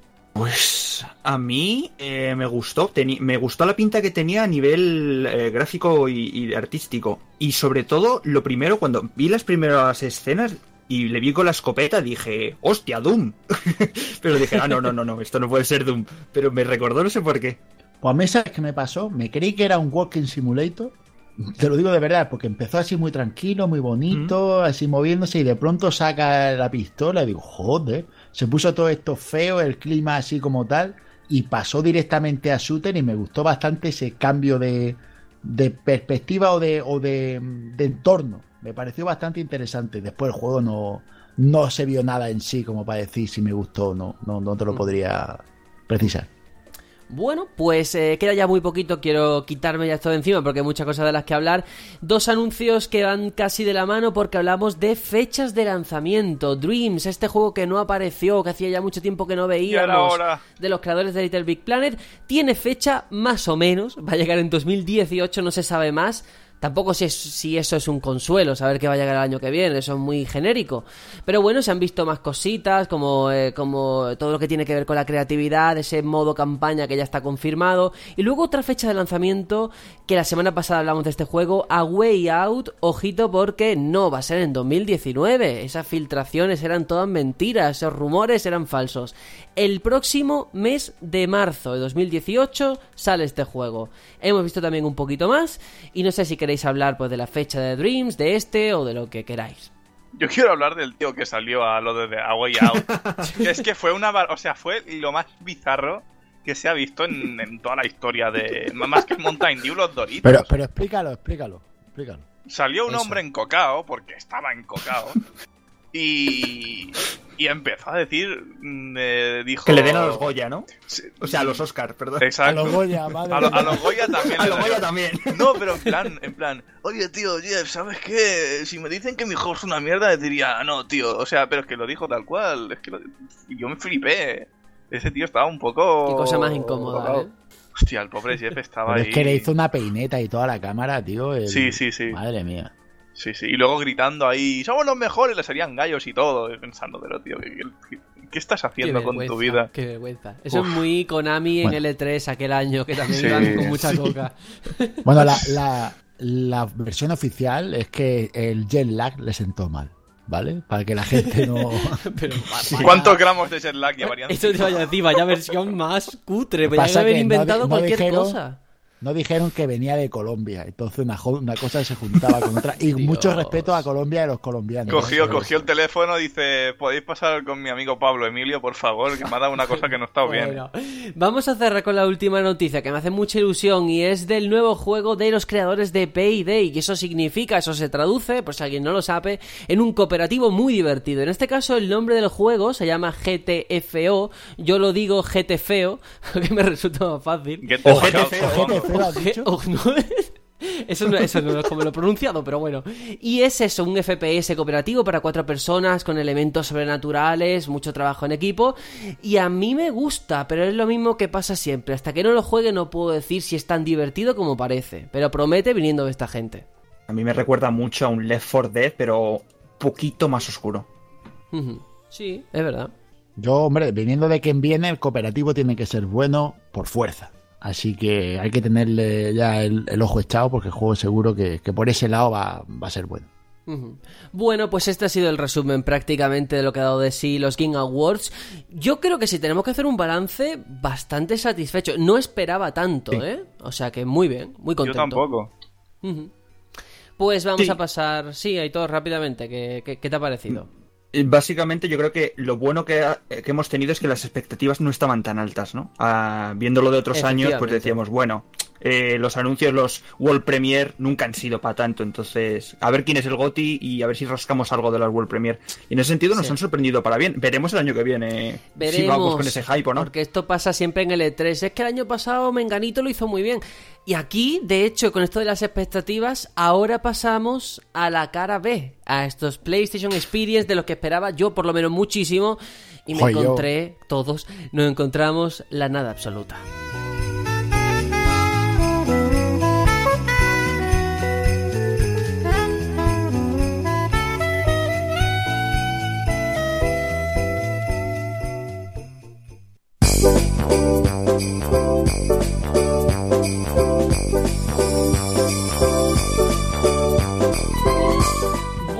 Bueno, bueno, esto va a ser rapidito, nos lo vamos a quitar de encima, creo yo, rápidamente. Igual que hicieron ellos, porque, claro, esto era a las 5 de la mañana, yo creo que aquí sí que esto nadie lo vio en directo, ¿no? O algún, alguna pobre alma descarriada lo vio y sufrió. Algún loco. No, no, no. no. Yo, ¿sabes? Yo iba muy pasado de vueltas, iba yo. Yo ya madrugué para las de Game Awards, luego estuve con el DLC de Zelda y dije, 5 de la mañana, vamos, tururú. No, pues yo, me levanté porque tenía que currar al día siguiente y fui al trabajo y me puse ahí con el móvil a mirar, venga, va, que ahora seguro que están los vídeos de que habrán hecho algunos y la gala y las noticias y estaba todo desierto. ¿qué pasa aquí? Es que no han dicho nada, no, no han escrito nada. Y pensé, fíjate, llegué a pensar, tanto habrán hecho que todavía no han podido editar todos los vídeos. Oh, flipé. Y madre mía, tío. Y después, joder, Noticia en construcción. qué bajón, tío. Sí, sí, mira, a mí lo que me pasó fue eso, me meto en Twitter y lo típico, ve gente hablando de política, gente hablando de Operación Triunfo, de no sé qué, y digo, bueno, ¿y dónde están los que hablan de la PlayStation Experience? Veo que no hay ningún trending topic. Digo, a ver si me he equivocado de día o algo. Y es que no ha habido nada, ¿eh? No ha habido casi, casi nada. Es verdad que ha habido algunas cosillas. Hombre, Bloques. Sergio, Sí. Sergio, para que la noticia más eso que vi es que han dicho las horas que va a durar God of War. De 25 a 35 horas. Y digo, me cago en la... Esta es la noticia, Sí, tío. sí, sí, sí, sí, sí. Es que yo creo que el problema, antes de meternos con los anuncios, ha sido el formato. Y yo soy de la opinión de que si algo funciona, no lo cambies, de verdad. No hay por qué ser siempre tan moderno y enrollado y renovarlo todo hasta los cimientos. Si esto iba muy bien, si lo que queremos son juegos, si es que al final Sony tenía la clave en los E3 y todo, y este año en marketing no sé qué le ha pasado, no las reconozco. Hablan demasiado, yo no quiero que me hablen, quiero que me enseñen. Y esto de hacerlo por paneles como si fuera una Comic Con, de ahora reunión con los desarrolladores de tal juego, ahora vamos a ver qué piensa el editor de no sé cuánto. Creo que pierde la gracia, la espontaneidad, el hype de ver una conferencia en sí, ¿no? Ha sido un poco como lo- el PC Gaming Show, ¿no? Del E3. Que vaya Sí. comparativa. Sí, sí, sí, sí. Flaco favor, ¿eh? Hablar del Mm. PC Gaming Show en este sentido. Bueno, pues tenemos un bloque de realidad virtual. Me vais a perdonar que no diga todos los títulos. Ahora me diréis, no, pero no has hablado de Firewall, no sé cuánto. Bueno, yo aquí mm, resalto personalmente de Last Guardian VR, ganas de ver al perro pollo en primera persona. Eh, y la Wipeout. caca ahí, ¿no? En VR. Ay, ay, ay. Verle el culito al, al bichín igual Ay, que me favor. pasa en el juego. Sí, sé qué pasa, eso es lo que pasa. Y luego Wipeout VR, que también va a llegar a inicios de 2018 como actualización gratuita, que eso está bastante bien. Pero bueno, el bloque VR me parece muy loable por parte de Sony que siga apostando por sus gafas y yo Sí, creo que eso es sano pero- para, para el sector. Sí. Yo tengo que decir que ellos, ellos lo intentan, pero les falta, les falta punch. Porque Dios, iba a decir lo- lo la- mismo, tío. Las dos cosas que has dicho son añadidos de juegos que no son VR. Pues te, enseño un poquito de The Last Guardian, un poquito de Wipeout, pero no hay juegos que tú digas, hostia, un juego de realidad virtual que te haga, que te venda el aparato, que te venda las gafas. No lo hay todavía y es lo que necesita. Sí, hay como pequeños intentos, ¿no? Hay otro juego que se anunció que se llama Firewall Zero Hour o algo así. Yo lo digo muy. tío. Pronuncio fatal. Pero. No, pero no por eso, sino porque no llama. Sí, claro, por eso. Si tú supieras, Lo he omitido mira, por lo Horizon. Zero Dawn es muy difícil de pronunciar a lo mejor, pero lo aprendes porque sabes que es un juegazo. Efectivamente. Pero esto que has dicho tú, chacho, chacho, pues Warrior. no interesa. Bueno, uno que sí que se me da muy bien pronunciar. Venga, God of War. Eh, la noticia, que ha sido noticia porque es así, de 25 a 35 horas. No ha habido fecha de lanzamiento, ojo, que esto me parece bastante grave. Eh, Preocupante. Porque yo lo veo para marzo. Yo creo que este juego para marzo va a salir. Sí, sí, pero. eh, Pero a ver, en marzo también no se retrasó ahora uno hacia marzo, no estoy seguro. Bueno, no lo De- sé. El- de Crew 2? Far Cry 5. Bah, Far Cry pero- 5, es verdad, pero sí, era de es, otra movida. Yo creo que este juego, siendo pasó con Bloodborne, pasó con Horizon, es la fecha. Yo creo que ese mes, finales de febrero, principios de marzo, es cuando suelen sacar los lanzamientos de este tipo porque entra dentro del año fiscal, ¿eh? creo yo. Pero bueno, Mm. lo, de, lo de la duración, a mí me parece, siendo un juego de este género, muy bueno. ¿eh? O sea, si Bueno. esa duración es porque Pero- todo eso se va a aprovechar, me parece bien. Yo creo que ha- has dicho una cosa importante, este género, cuidado, ¿eh? Que yo creo que los fans de God of War se van a llevar un, un pequeño chasco porque esto va a cambiar. Esto va a Sí, ser no otro es lo tipo mismo. de juego. No es un hack and slash al uso. ¿eh? Exacto, no. Esto va a empezar a tener un poquito más de estrategia, esto va a ser más típico. Supongo que tendrá algo de mundo abierto o similar o algo Ojalá así. que no, ¿eh?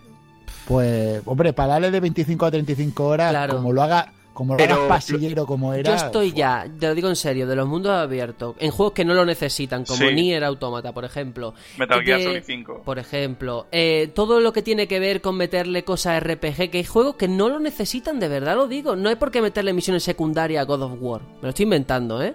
Que no lo necesita, porque el género es darse de hostia y es lo que yo quiero de un Bayonetta o de un Devil May Cry o de este juego. Joder, si Aún así, una- creo que los God of War siempre han sido juegos largos, ¿no? Me suena, yo jugué al 1 y al 2 y me parecieron campañas no eran largas. cortos. Cortos no, son. Muy largos, largos pero tampoco eran largos. No, que va. Pero si el asunto es que el, el juego en sí es una misión secundaria porque lleva un niño al lado. Kratos ya no, no es el que era. ¿Sabes lo que te digo? que, Bueno, es que bueno. le ha El pasado lo que niño nos pasa muere. a todos, que nos coge, conocemos a una mujer y nos la lía. el niño Hostia, tío, muere. ¿cómo dices eso, mamón? Por Vamos favor, a. Sí, por favor, verdad. tenemos que dejarlo aquí porque estáis diciendo una serie de cosas que luego nos censuran el podcast y esto no puede ser. Exacto. Venga, Tony al Dreams. paredón. Te Esto se lo digo a mi novia con, el Dreams, no me voy a detener demasiado en el juego de Media Molecule, que va a llegar en 2018, que va a haber una beta antes del lanzamiento. Detroit Become Human, que hemos visto también algunos eh, minutos más, va a salir en primavera de 2018 y vuelve otra vez la polémica con esto del abuso infantil, porque se ve que como maltrato. Eh, bueno, yo tengo que decir que me ha gustado lo que he visto, ¿eh? O sea, este juego tengo sentimientos encontrados. Enseñan a lo mejor algo en el E3 y no me gusta nada, luego lo enseñan en la Gamescom y me gusta un poquito más. O sea, yo voy variando. Bueno, la Gamescom no, la Paris Game Week. Eh, ahora mismo estoy arriba. A lo mejor dentro de un mes estoy abajo. Yo estoy indiferente, pero creo que no ha variado mi opinión desde el segundo tráiler que mostraron, el de las opciones disponibles y tal. Mm, No sé. Aún no he, no me ha enganchado. Gran juego para ver en YouTube. Pero Vale. ¿cuál? ¿El de Dreams decís? No, joder, Tony, te has quedado atrás. Esto no puede sí, porque ser. estaba flipando y ahora digo, ¿cómo que Dreams? Detroit Become Human. Ah, pues a mí este trailer me ha encantado. ¿Eh? Os lo juro, me ha gustado yo. mucho. Para ver en YouTube. Perfecto.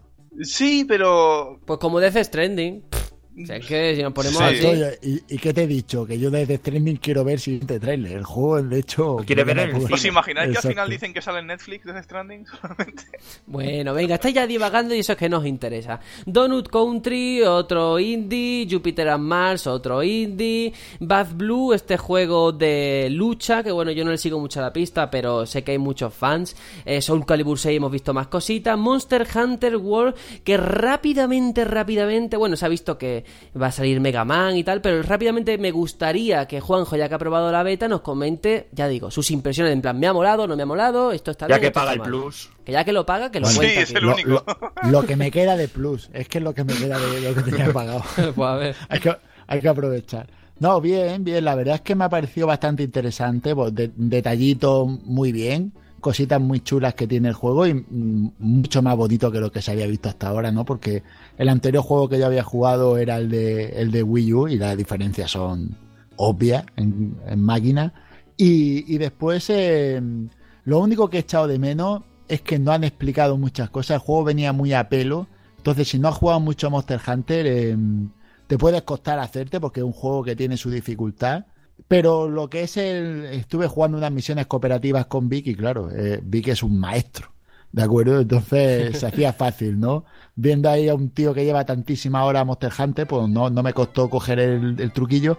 Pero digo la verdad, yo creo que si alguien se quiere meter a jugar a algo cooperativo, esto es un buen, un buen juego para echarle muchas horas. Muy bonito, doblado al castellano, por si a alguien le interesa el, el dato. Ah, doblado. Doblado, Hostia, doblado. eso yo Tiene no lo sabía, ¿eh? Sí, sí, sí, sí, sí, sí.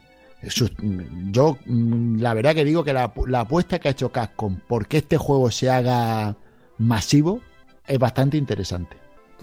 Pues me has deja dejado de piedra. Sí, sí, nos hemos quedado todos que no lo esperábamos.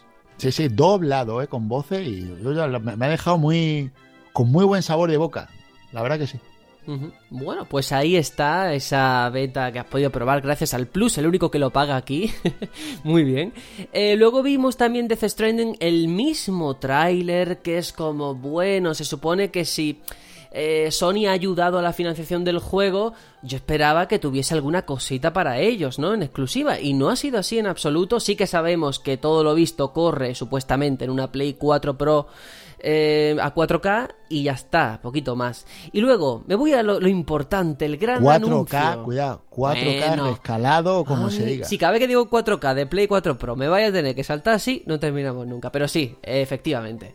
El anuncio, señores, Medieval regresa como remasterización, bueno, un término entre comillas, porque al final yo creo, todavía no se sabe que va a ser un, Un caso remake. como Crash Bandicoot, efectivamente. Sí. Para Play Efectivamente. 4, por supuesto, exclusivo como tiene que ser.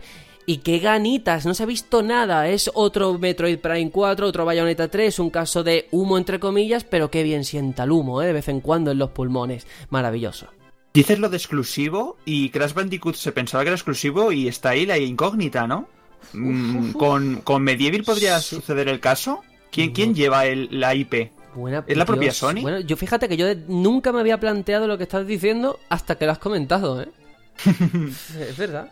Pero bueno, yo, en principio sí que lo asociaba, pero es verdad, no sé ni de quién es el juego, o sea, quién se está encargando del desarrollo, pero el original creo que era un desarrollo interno de Sony, ¿no? Creo. Bueno, ahora lo buscaré mientras estamos hablando, pero muchas ganas de volver a ver a Sir Daniel Fortesque y la, lo que la gente está criticando, bueno, criticando, que no le hacen muchas gracias, que parece, parece, es que no se sabe nada, que va a ser el primero y lo suyo sería que incluyese los dos títulos. O por lo menos los esté incluso, incluso con el de PSP, ya, ya puestos, ¿no? Rollo, como dice el con Crash. Por ejemplo. Claro. claro. De Es Trilogy. que a lo, a lo mejor todos estamos dando por hecho que el juego es un remake y no tiene por qué.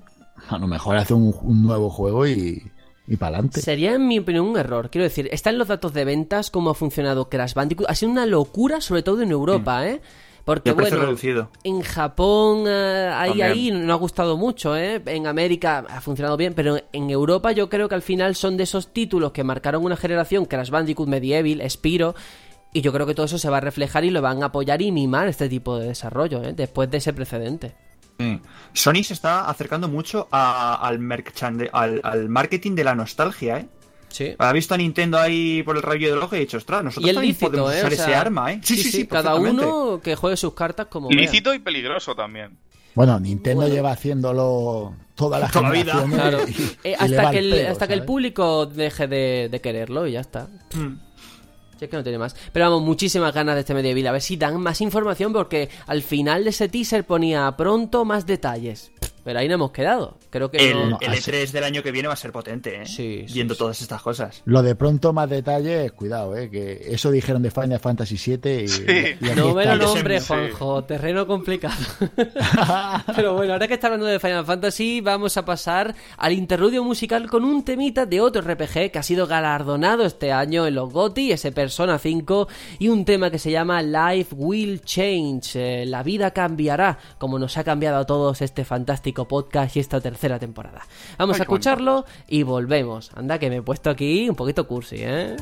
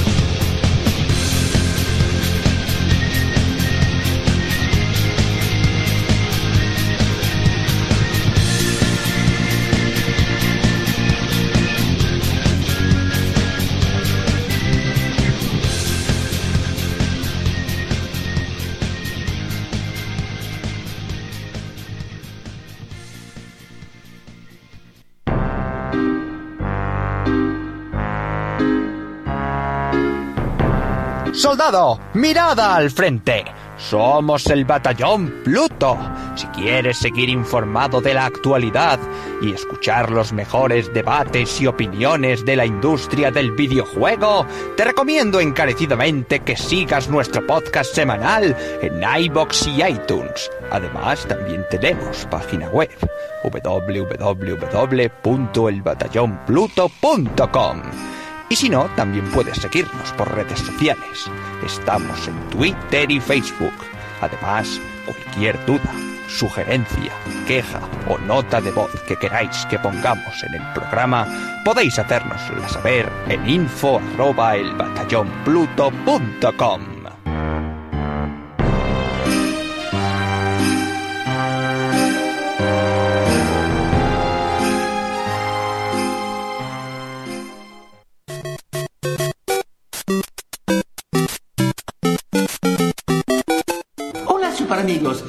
a Batallón Pluto, soy yo, Mario. Ujú, Mamma mía, ustedes son número uno.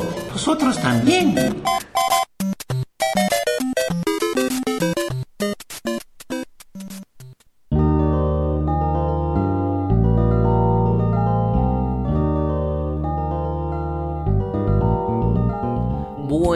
Estamos aquí de regreso y antes de entrar con otras cosas muy importantes ahora que acaba este 2017, dos cositas, una por mi parte. eh, ya has mirado quién se ha encargado de Medieval, ya solamente por curiosidad.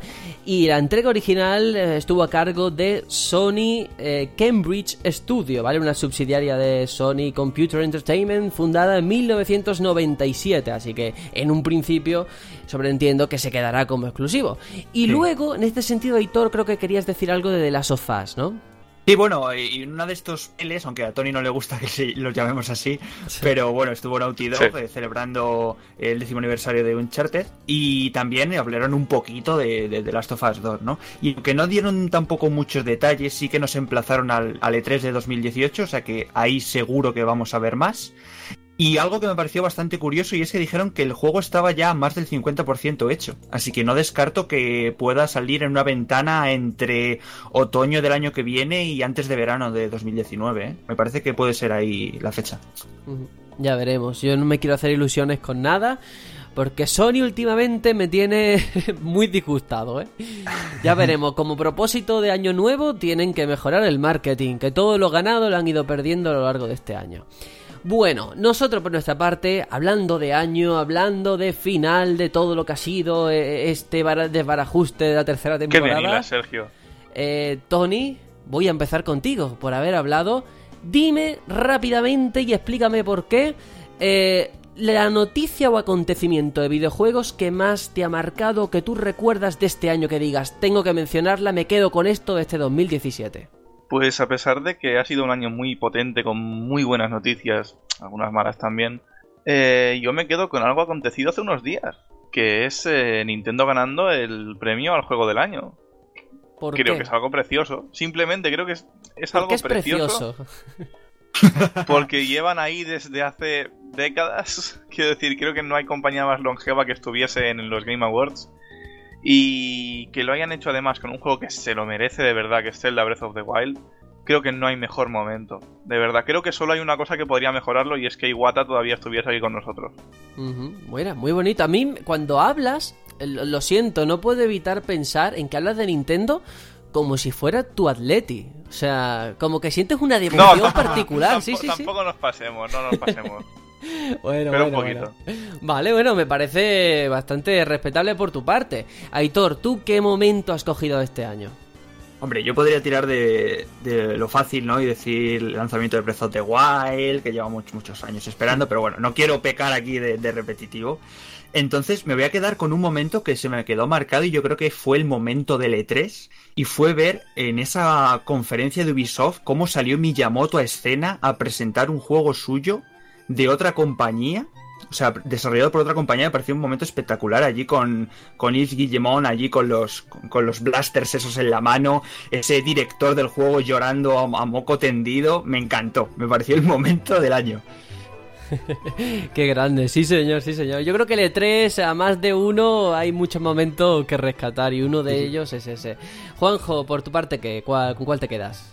Bueno, yo, yo me voy a quedar con algo que, que ha durado o que está durando todo el año desde que salió y yo me quedo con el fenómeno PlayerUnknown Battlegrounds porque, porque me parece algo increíble lo que está pasando con ese juego. De hecho, creo que es de las poquísimas veces que un jugador de consolas eh, ha podido sentir, si no envidia, ganas de tener un PC para poder jugar a, a un juego, al menos probarlo, por, por lo que implica, por el fenómeno, por lo que mueve. Y al que haya jugado el juego sabrá a lo que me refiero, por, por esa sensación de, de emoción constante cuando estás jugando. Es algo muy llamativo y, y que todavía no ha tocado techo. Y me parece eh, lo más de lo más de lo que llevo este año viendo. Sí, sí, esto ya, ya lo comenté yo en el debate que tuvimos. Si hubiera un libro de historia de los videojuegos, 2017 sería recordado, aparte de por Zelda, por tacatá, tacatá, por Player Now, ¿eh? Esto ha marcado y, y va a seguir marcando.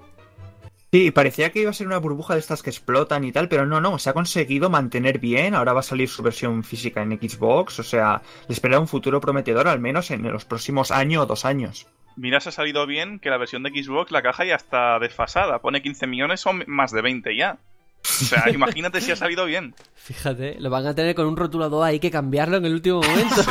Bueno, Bueno, como pasó con Metal Gear Solid 5, que ponía Hideo Kojima Game. Bueno, bueno. Pues eh, yo voy a quedarme con un momento... No voy a engañar a nadie. A ver, aquí antes fuera de micro estábamos debatiendo, joder, ¿con qué momento me quedo? ¿Qué noticia? Y yo he cambiado como tres veces en una hora porque para mí ha sido un año más de juegos que de noticias. Otro año ha pasado lo contrario, ¿eh? Que han pasado como muchas cosas, ya sabemos, lo de Konami, la muerte de Iwata, yo qué sé, muchísimas cosas de este palo muy grandes.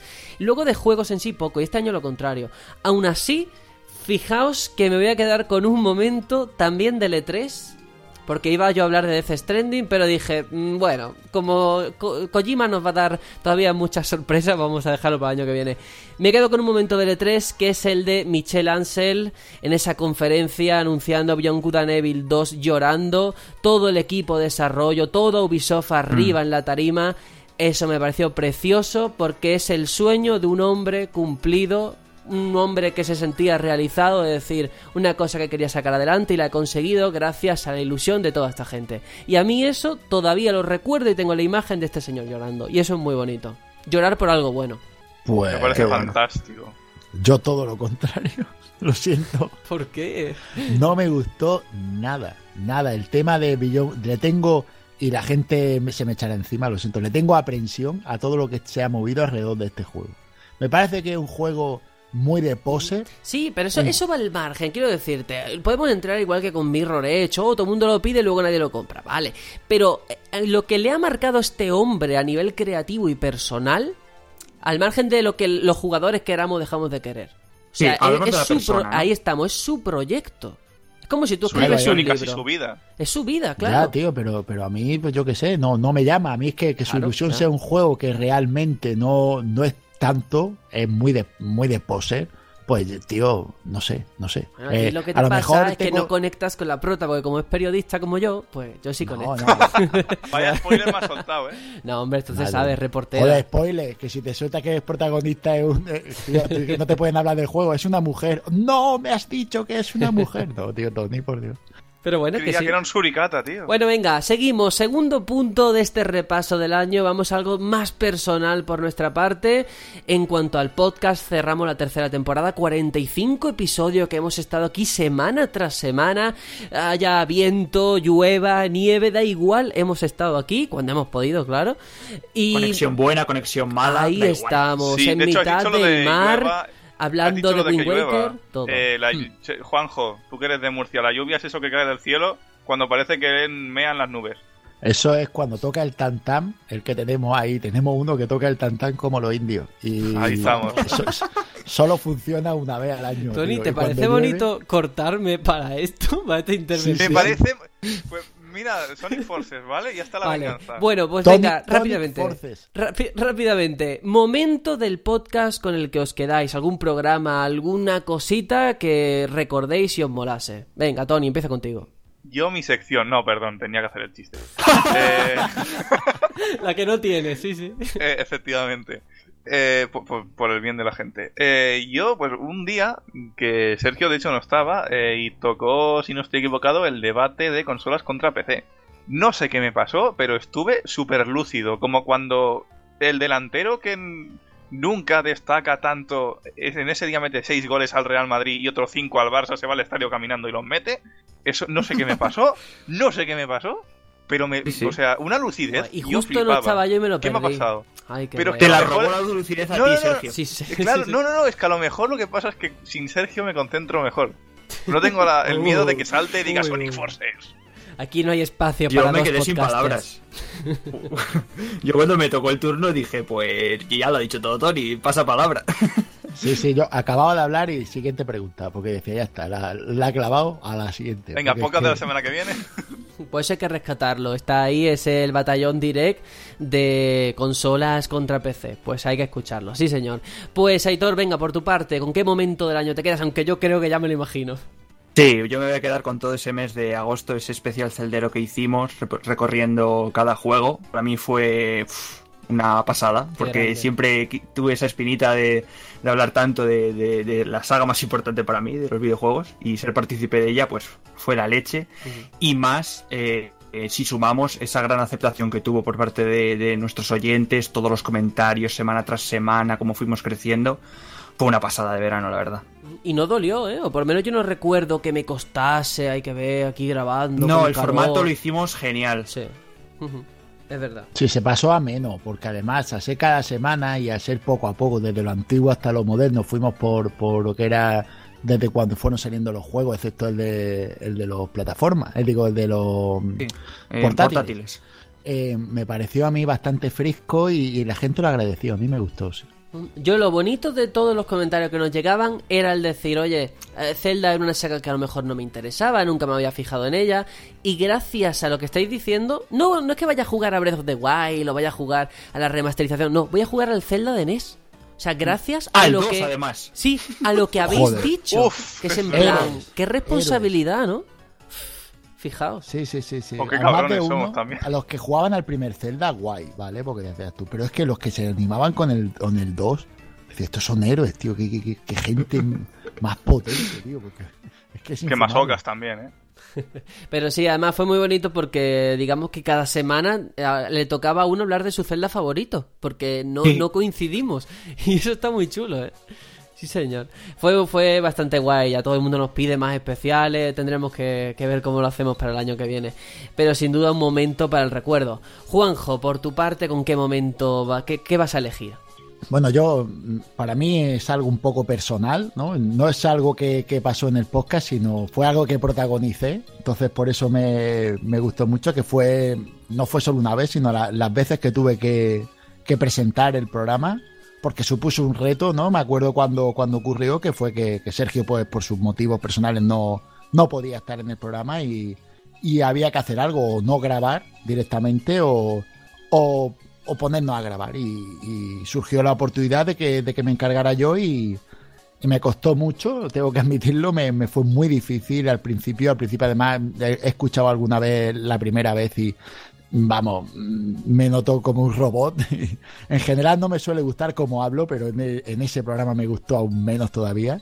Y, y después vi cómo me fui soltando y el ánimo de la gente, algunos comentarios y el apoyo de los compañeros y tal.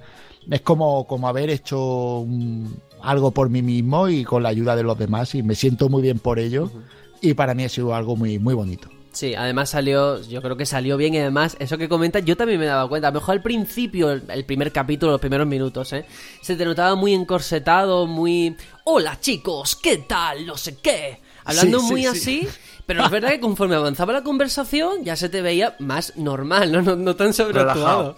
Sí, sí, sí, pero yo creo Es que la- también la- ayudó... La eh, responsabilidad. Claro, y yo creo que también ayudó el formato que muy inteligentemente decidisteis hacer un debate y no meteros en, pues eso, en un formato Claro. encorsetado de noticias, sección, no sé qué, no sé cuánto, que al final eso, a mí lo que me pasa es que tengo que llevar los tiempos y si tengo que cortar a alguien, pues lo siento mucho, pero tengo que cortarlo, porque el ritmo es el que es, ¿no? Y ahí fuiste muy inteligente cogiendo un debate. Hmm. Sí, bueno, más que nada era porque si, si no estamos todos, eh, no, no podemos hacer un programa como, como cuando estamos todos. Entre otras cosas porque tú eres el editor del programa, yo no sé editar como editas tú, ni tengo los medios técnicos que tienes tú, hay que decirlo. Tú eres un profesional de- de- del asunto, ¿no?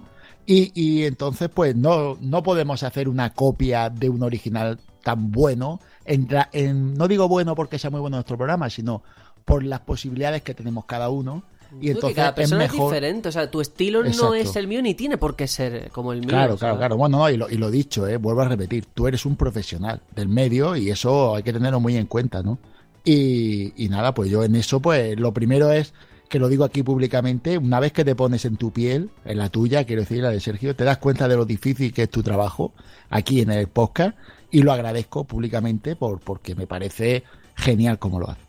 Nada, hombre. Eso desde luego está para que lo escuchéis. Además, doble motivo para escuchar esos eh, el batallón direct. Primero, porque lo presenta Juanjo. Y segundo, porque en el en uno de ellos es donde Tony se lució.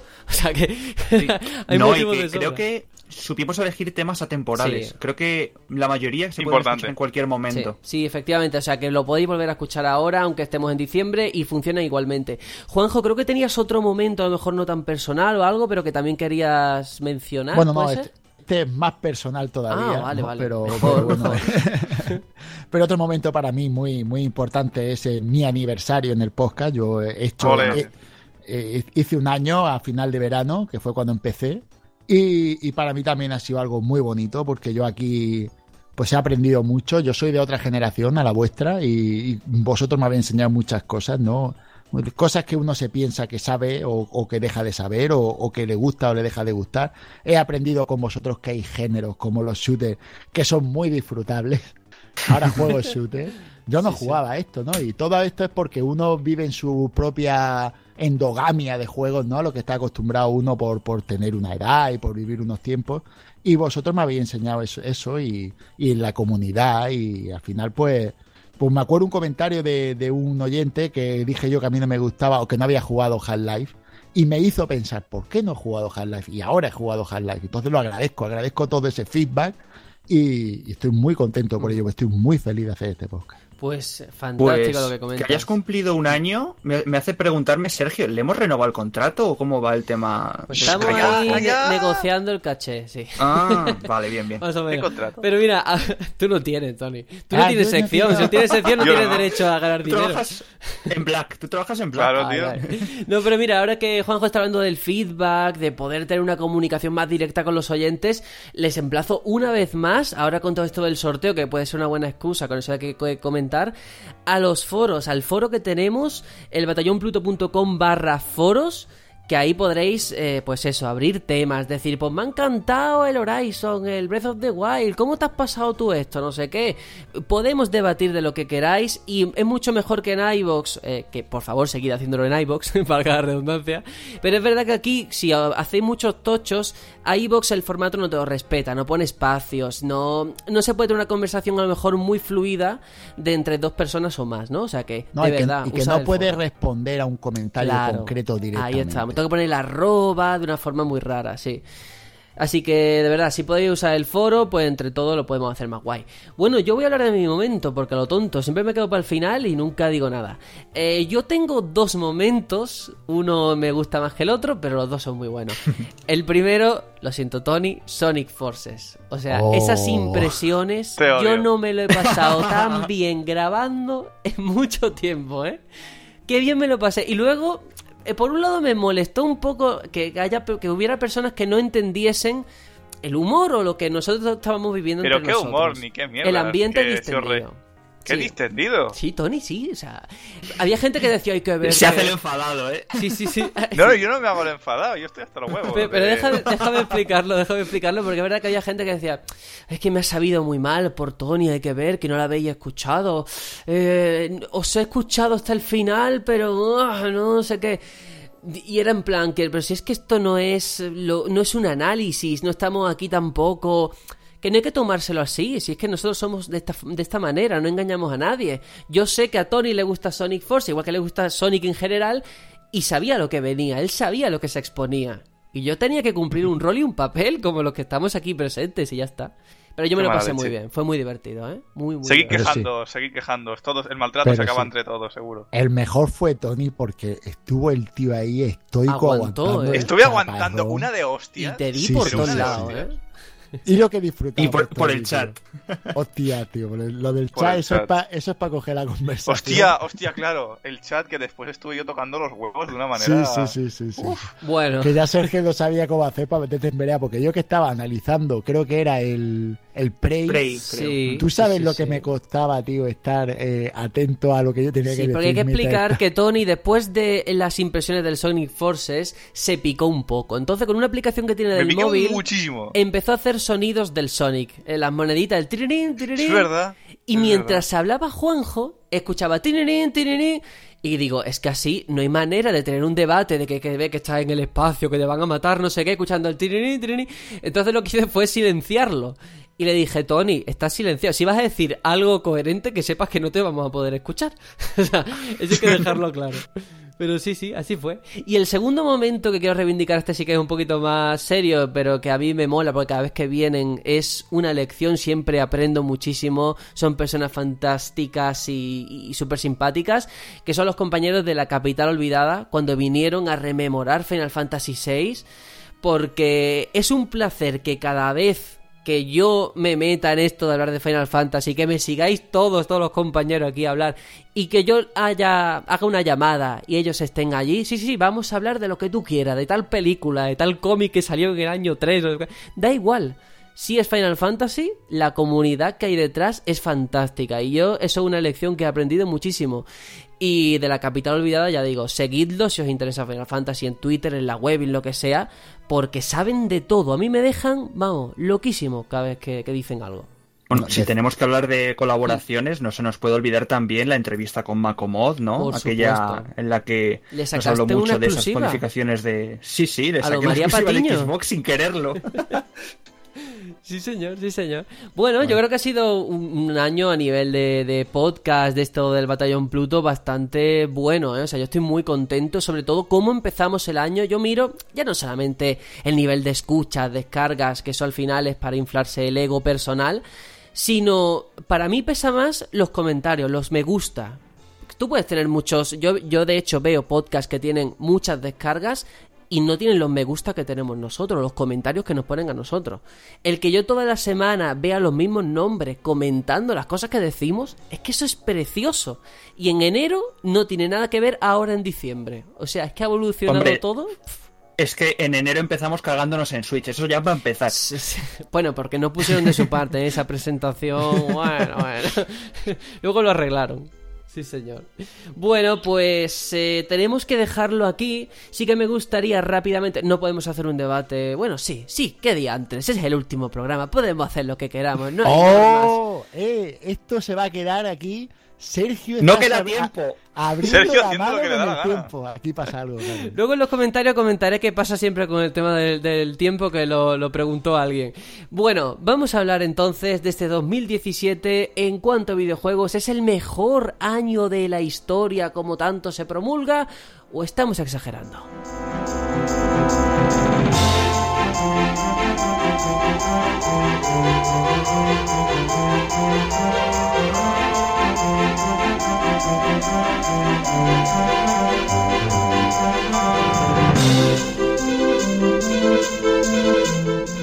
Eh, desde hace un par de semanas tengo que decir que cada vez que pongo la música y la subo me acuerdo de Loquillo. Fijaos, ¿eh? Cómo nos marca el podcast.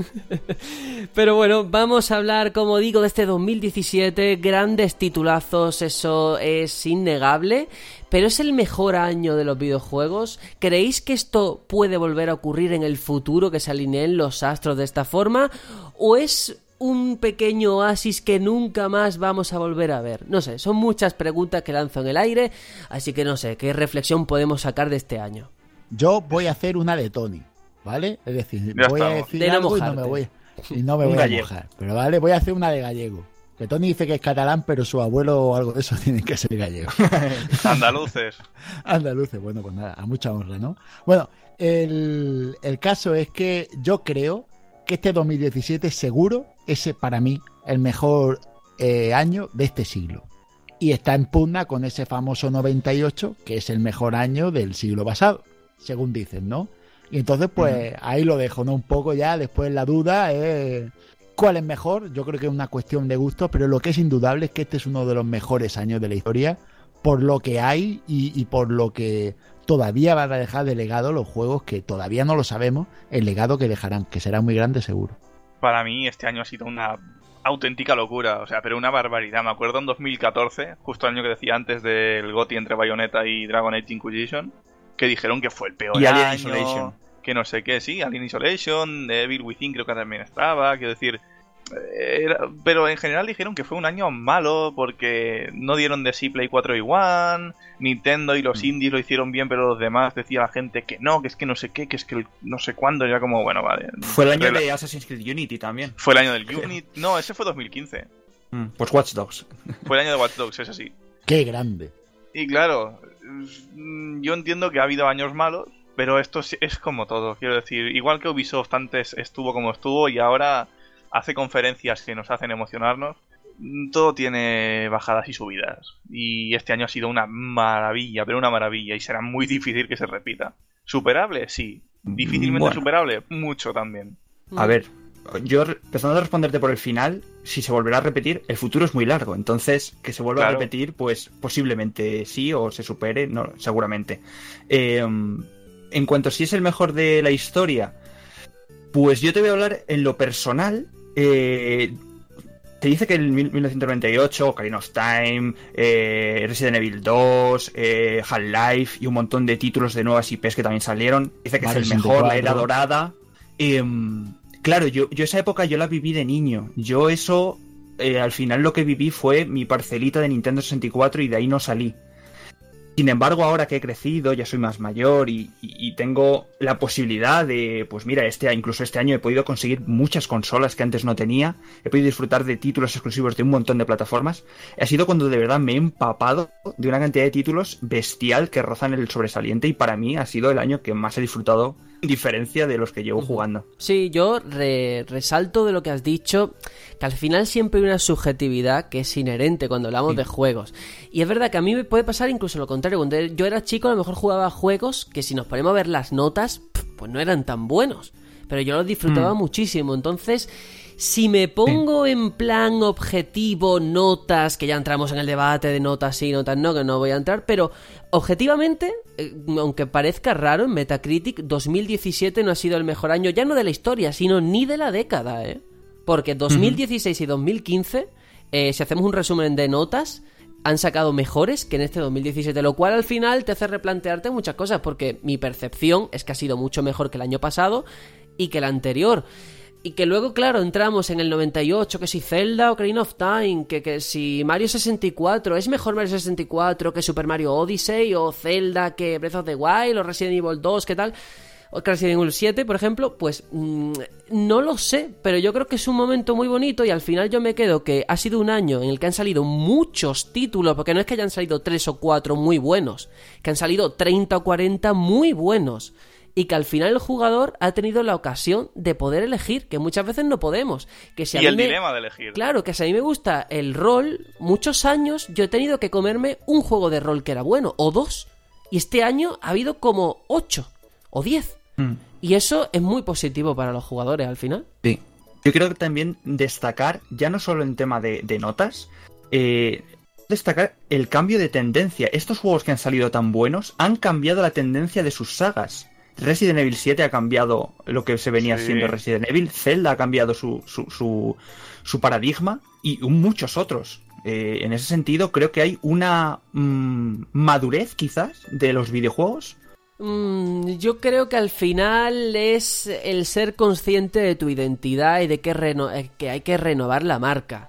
Zelda lo pedía, lo hemos hablado en esos especiales. o sea, hay horas y horas ahí en las que damos nuestros argumentos. Resident Evil le pasaba igual. Yo creo que es un lavado de imagen. En unos casos más perjudicados que en otros. No es lo mismo Resident Evil que Zelda. Pero yo creo que al final este año ha sido, por un lado, seguir esa tendencia de los mundos abiertos. Ahí está Zelda, de hecho. Pero perfeccionándolo.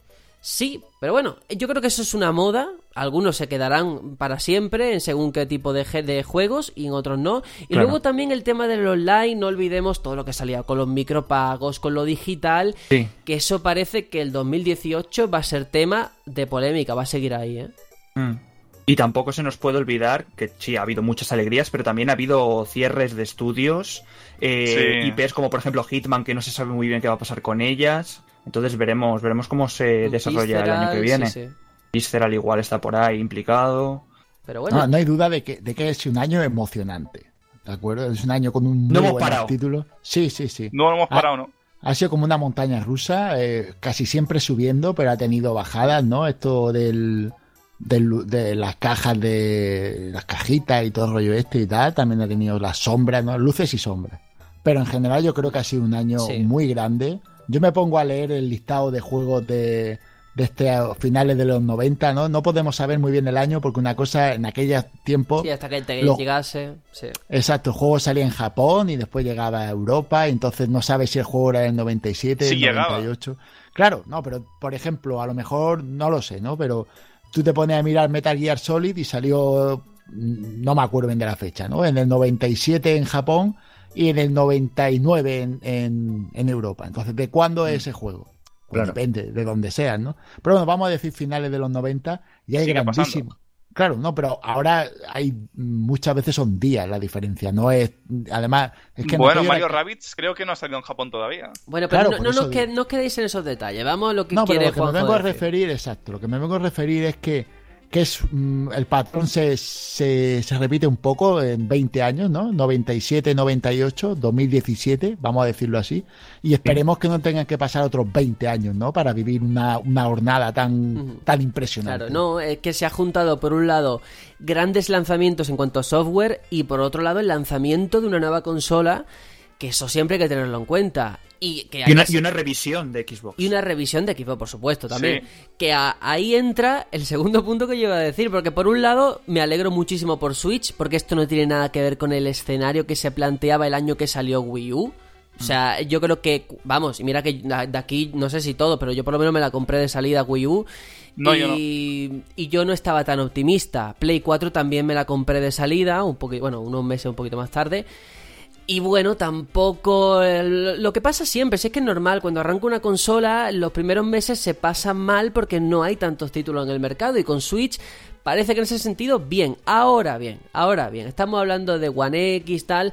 Mis propósitos de año nuevo es Microsoft, hazlo bien. Es que lo necesito, quiero de verdad que le vaya bien a Microsoft y que yo quiera comprarme la próxima consola en vez de la Play 5. No por nada, sino porque creo que eso es bueno para al final el mercado general, que haya competencia y creo que está con un perfil bajo. En mi percepción personal, ¿eh? Que hay quien no la comparte y yo lo respeto. Dicen que están con, preparando ahí IPs interesantes. Veremos en qué se transforma eso. Si, si el Es que asunto no hay es nada que, por ahora. Ya. a- aunque tengan IPs, si no son exclusivas de, de Xbox, Exacto. van a ser criticadas, sí o sí. Porque yo creo que ellos van por otro lado. Yo creo que su tostada es, o la que se quieren comer, es la del PC. Ellos quieren ser la sí. opción, la opción media del jugador de PC. El típico que dice, pues a mí me da igual jugar multis y juegos de PC y, y si me ponen una consola donde me lo facilitan, pues ahí me voy. Pero yo creo que se quedan un poco a medias porque Steam es muy potente. Si tuviera Steam... Yo creo que se la- equivocaron. Personalmente Exacto. creo que abandonar, no digo, a ver, abandonar suena muy fuerte, pero sí que no poner todos los esfuerzos en su división de consolas y hacer este híbrido, al Sí. final ha perjudicado a la parte de PC y a la parte sobre todo de consolas. Sí, porque se queda la consola ahí un poco en, en medio, Claro. ¿no? Eh, Xbox, la marca Xbox ahora mismo no es una marca ni de PC ni de consola. Ahora está ahí que, que depende de, depende del momento, de cómo la coja. Y os digo la verdad, es un ecosistema muy interesante. Yo lo disfruto. No digo que lo juego, lo disfruto, porque está muy bien, es muy cómodo. Le faltan cosas, por supuesto. Pero ahora mismo el, el hecho de tener exclusivo Sony, esos exclusivos hacen que uno pues se interese más, es lógico, por tener la consola de... Y yo entiendo que detrás hay un esfuerzo que supongo que no ha dado sus frutos y por eso se han retirado de todo el apoyo de la época de 360, porque yo me acuerdo en 360 todo lo que hicieron por llegar al público japonés, por ejemplo, ¿eh? que si Blue Dragon, que si Los Odyssey, que si un montón de, de cosas pensadas exclusivas, porque eso eran exclusivas, ¿eh? y no tuvieron ningún calado, y yo entiendo que a lo mejor ahora con One, después del batacazo, incluso en su principal mercado, que es América, que se vende medianamente bien, pues habrán dicho, mira, no vamos a seguir tirando el dinero, vamos a ser prácticos y a irnos al PC. Hay que ver si en 2018, en la conferencia que hagan en L3, o a lo mejor antes en algún evento suyo, si esto cambia o qué. Pero Hombre, a yo- mí me gustaría que siguiesen en el bando de las consolas porque yo soy consolero. Yo ya tengo un título fijado que me voy a comprar de, de Microsoft para el año que viene. A ver.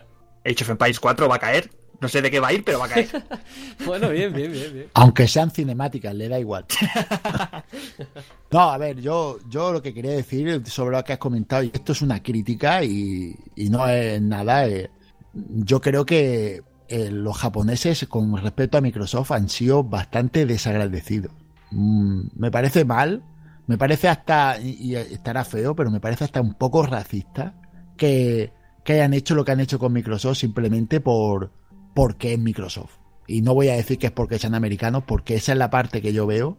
Pero está muy feo que una consola a la que han sacado títulos para ti expresamente, juegos en los que te has gastado dinero que son muy buenos, no le has hecho ni caso, y, hayan sufrido y, y- y Microsoft se haya visto abocado a pasar de tu mercado, porque está claro que es que no te quieren, no por lo que haces, sino por lo que eres. Es que Eso es lo peor, porque yo me pongo a pensar con lo que estás diciendo ahora mismo, incluso si sacasen un Monster Hunter exclusivo de One, mm, tengo mis dudas, ¿eh? O sea, funcionaría, por supuesto, la primera semana y tal, pero es que es verdad que en ese sentido es un público muy especial y muy peculiar. Que hay que entender, y a lo mejor si no eres de allí, si no eres Sony, si no eres Nintendo, si no eres Konami, si no eres Capcom o Square Enix, te cuesta, ¿no? Te cuesta entender su propia idiosincrasia de los japoneses. Pero es Pero vamos a ver, Sergio, los Odyssey, que no se puede ser más japonés, es que no, no se puede. Sí, sí, sí, Eh, eh, yo estoy de acuerdo. O Blue Dragon. Blue Dragon que sí. tuvo serie de anime, ¿eh? No nos Sí, claro, olvidemos. eh, Dibujos de Toriyama. Y los no- Odyssey, que los cuentos estaban firmados por un famoso escritor japonés de allí. Claro, quiero decir, más dinero que se dejaron con esas dos IP, imposible, imposible. Pues no triunfó. Evidentemente, llega un momento en el que te harta de echarle, de echarle dinero a, una, a un país para nada. Bueno, no quiero irme con este mal sabor de boca. ¿sabes? Yo quiero pensar, Nintendo este año creo que lo ha hecho muy bien, eso es ha sido su año, sí. Yo creo, yo no me lo esperaba cuando empezamos ese mes de enero con esa presentación Joder. nefasta que dije, ¿qué me están vendiendo? Madre mía, eh, ¿cómo se la va a Menuda pegar? rajada por el WhatsApp. ¿Os acordáis o qué? Dios, eso está grabado y está publicado, porque es que, pero está, está bien, yo creo que es sano y, y bueno que se vea cómo pensábamos una cosa y conforme ellos han ido mostrando otras, hemos cambiado de parecer. Pues eso, Sí, Nintendo la- bien. la- Hmm. La percepción, acordaros, ¿eh? diciendo, Sí, porque sí. yo recu- me recuerdo argumentando, pero ¿qué juegos me sacas? ¿Qué pocos juegos? Sí, y ahora te pones a ver los juegos y dices, Total, madre mía. totalmente de acuerdo.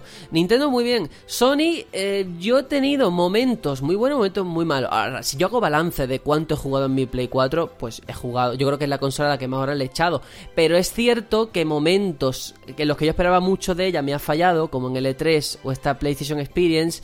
Y es como en la que ya lo tenía todo, tenía los deberes hechos y ha fallado en el último momento, ¿no? El- con el marketing. Creo que en cuanto a juegos ha estado a muy buen nivel porque lo que ha Sí. enseñado han sido buenos juegos, pero le ha faltado eso, el conectar con el público este año. Fíjate, sí, sí. A, a- a mí me recuerda al típico estudiante que, que tiene todos los, los exámenes aprobados con 10 y en el último examen saca un 7 porque dice, "Ah, esto ya está todo, ya está todo hecho. Y le baja la Puede media. ser, ¿eh? Puede ser. ¿sabes? Mira, me, me gusta. Me da esa impresión, ¿sabes? Me la impresión de, de dejarte llevar al final, saber que vas a probar de todos modos, decir, bueno, un 7 pues está bien, si el resto son Sí. 10. Y así Y bueno, luego Microsoft, el problema es que ahora mismo, no te voy a decir haga lo que haga, pero es muy difícil que haga algo y vuelva a recuperar un público que ha perdido en esta generación. Porque esto ya lo hemos visto con otras compañías y otras consolas eh, en, en- en años anteriores, vaya. Y es muy complicado recuperar la confianza perdida.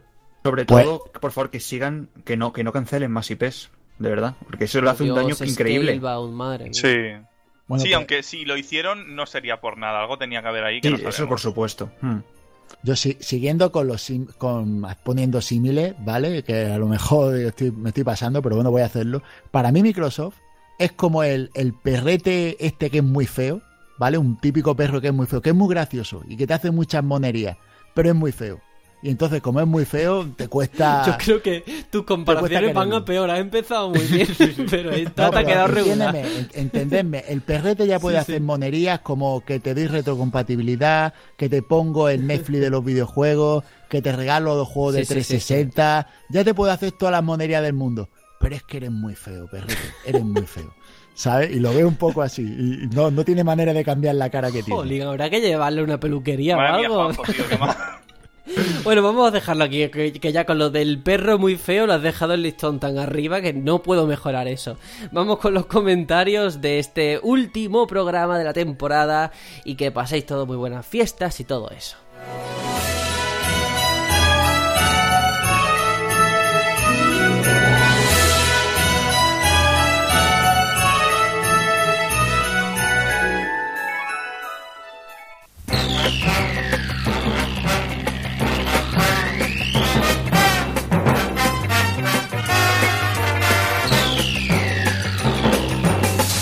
Bueno, vamos allá. Agradecería que iBox me pusiera el fondo en negro con la letra en blanco porque me cuesta mucho leerlo con la letra en gris. Eh, Algua comenta, dice, yo lo tengo muy claro, después de la generación Play 4 mi siguiente paso será invertir en un PC, aunque me cueste un poco más merecerá la pena. Y luego dice, entre los juegos nominados hay muchos que aún tengo pendientes por jugarlos y les tengo muchas ganas, Hellblade, Nier Automata, Life is Strange, PlayerUnknown. En el, en el caso de PlayerUnknown no le veo inconveniente a su nominación por el hecho de ser un Early Access. Creo que han conseguido introducir una innovación que ha cuajado muy bien y su forma de trabajar en el juego debería servir de inspiración para otras compañías. Por cierto, habéis dejado fuera a Project Cars 2 en los juegos deportivos y en mi opinión ha sido una de las noticias positivas del año en juegos de conducción con un nivel de simulación muy alto y a la altura de una de las joyas de la corona en este campo como es Assetto Corsa. Además el sistema Life Track 3.0 me parece una auténtica revolución a la hora de introducir los efectos meteorológicos en una carrera. Para mí muy por encima de Gran Turismo Sport tanto en jugabilidad y realismo como en inteligencia artificial. Por cierto, me habéis puesto los pelos como escarpia con esa versión de la banda sonora de Final Fantasy X al final del podcast. Un saludo a todos. Bueno, comentan muchas cosas el amigo Algo aquí, ¿eh? Mm. Bueno, yo para ser sincero, lo del tema de, mm, de Project Cars 2, yo lo comenté fuera de micro para hacer un poco de, de, de cábalas de qué, qué entraba, qué salía, ¿no? Y, y sí que se comentó, se dijo, pero bueno, al final valoramos que esos cuatro eran los que tenían que, que estar en la palestra, ¿no? Sí, es muy difícil hacer una criba, ¿eh? Porque se te quedan juegos fuera que son muy buenos y luego dices, joder, a lo mejor lo tenía que haber metido, ¿no? Siempre existe la duda y yo lo entiendo. Mm. Pero bueno, es que las listas son así, desgraciadamente. Bueno, yo tengo que comentarlo, tengo que decir. eh, mi agradecimiento a Alberto, que es como se llama Alba. Alberto es un amigo mío personal. Ah, ¿vale? que hay Eh, enchufe, No, no, no, no. Escuchadme, escuchadme. Yo no. Mm, En una cena que tuvimos, eh, le comenté que estaba haciendo Sí. un podcast. Ah, sí, tal, esto, lo otro.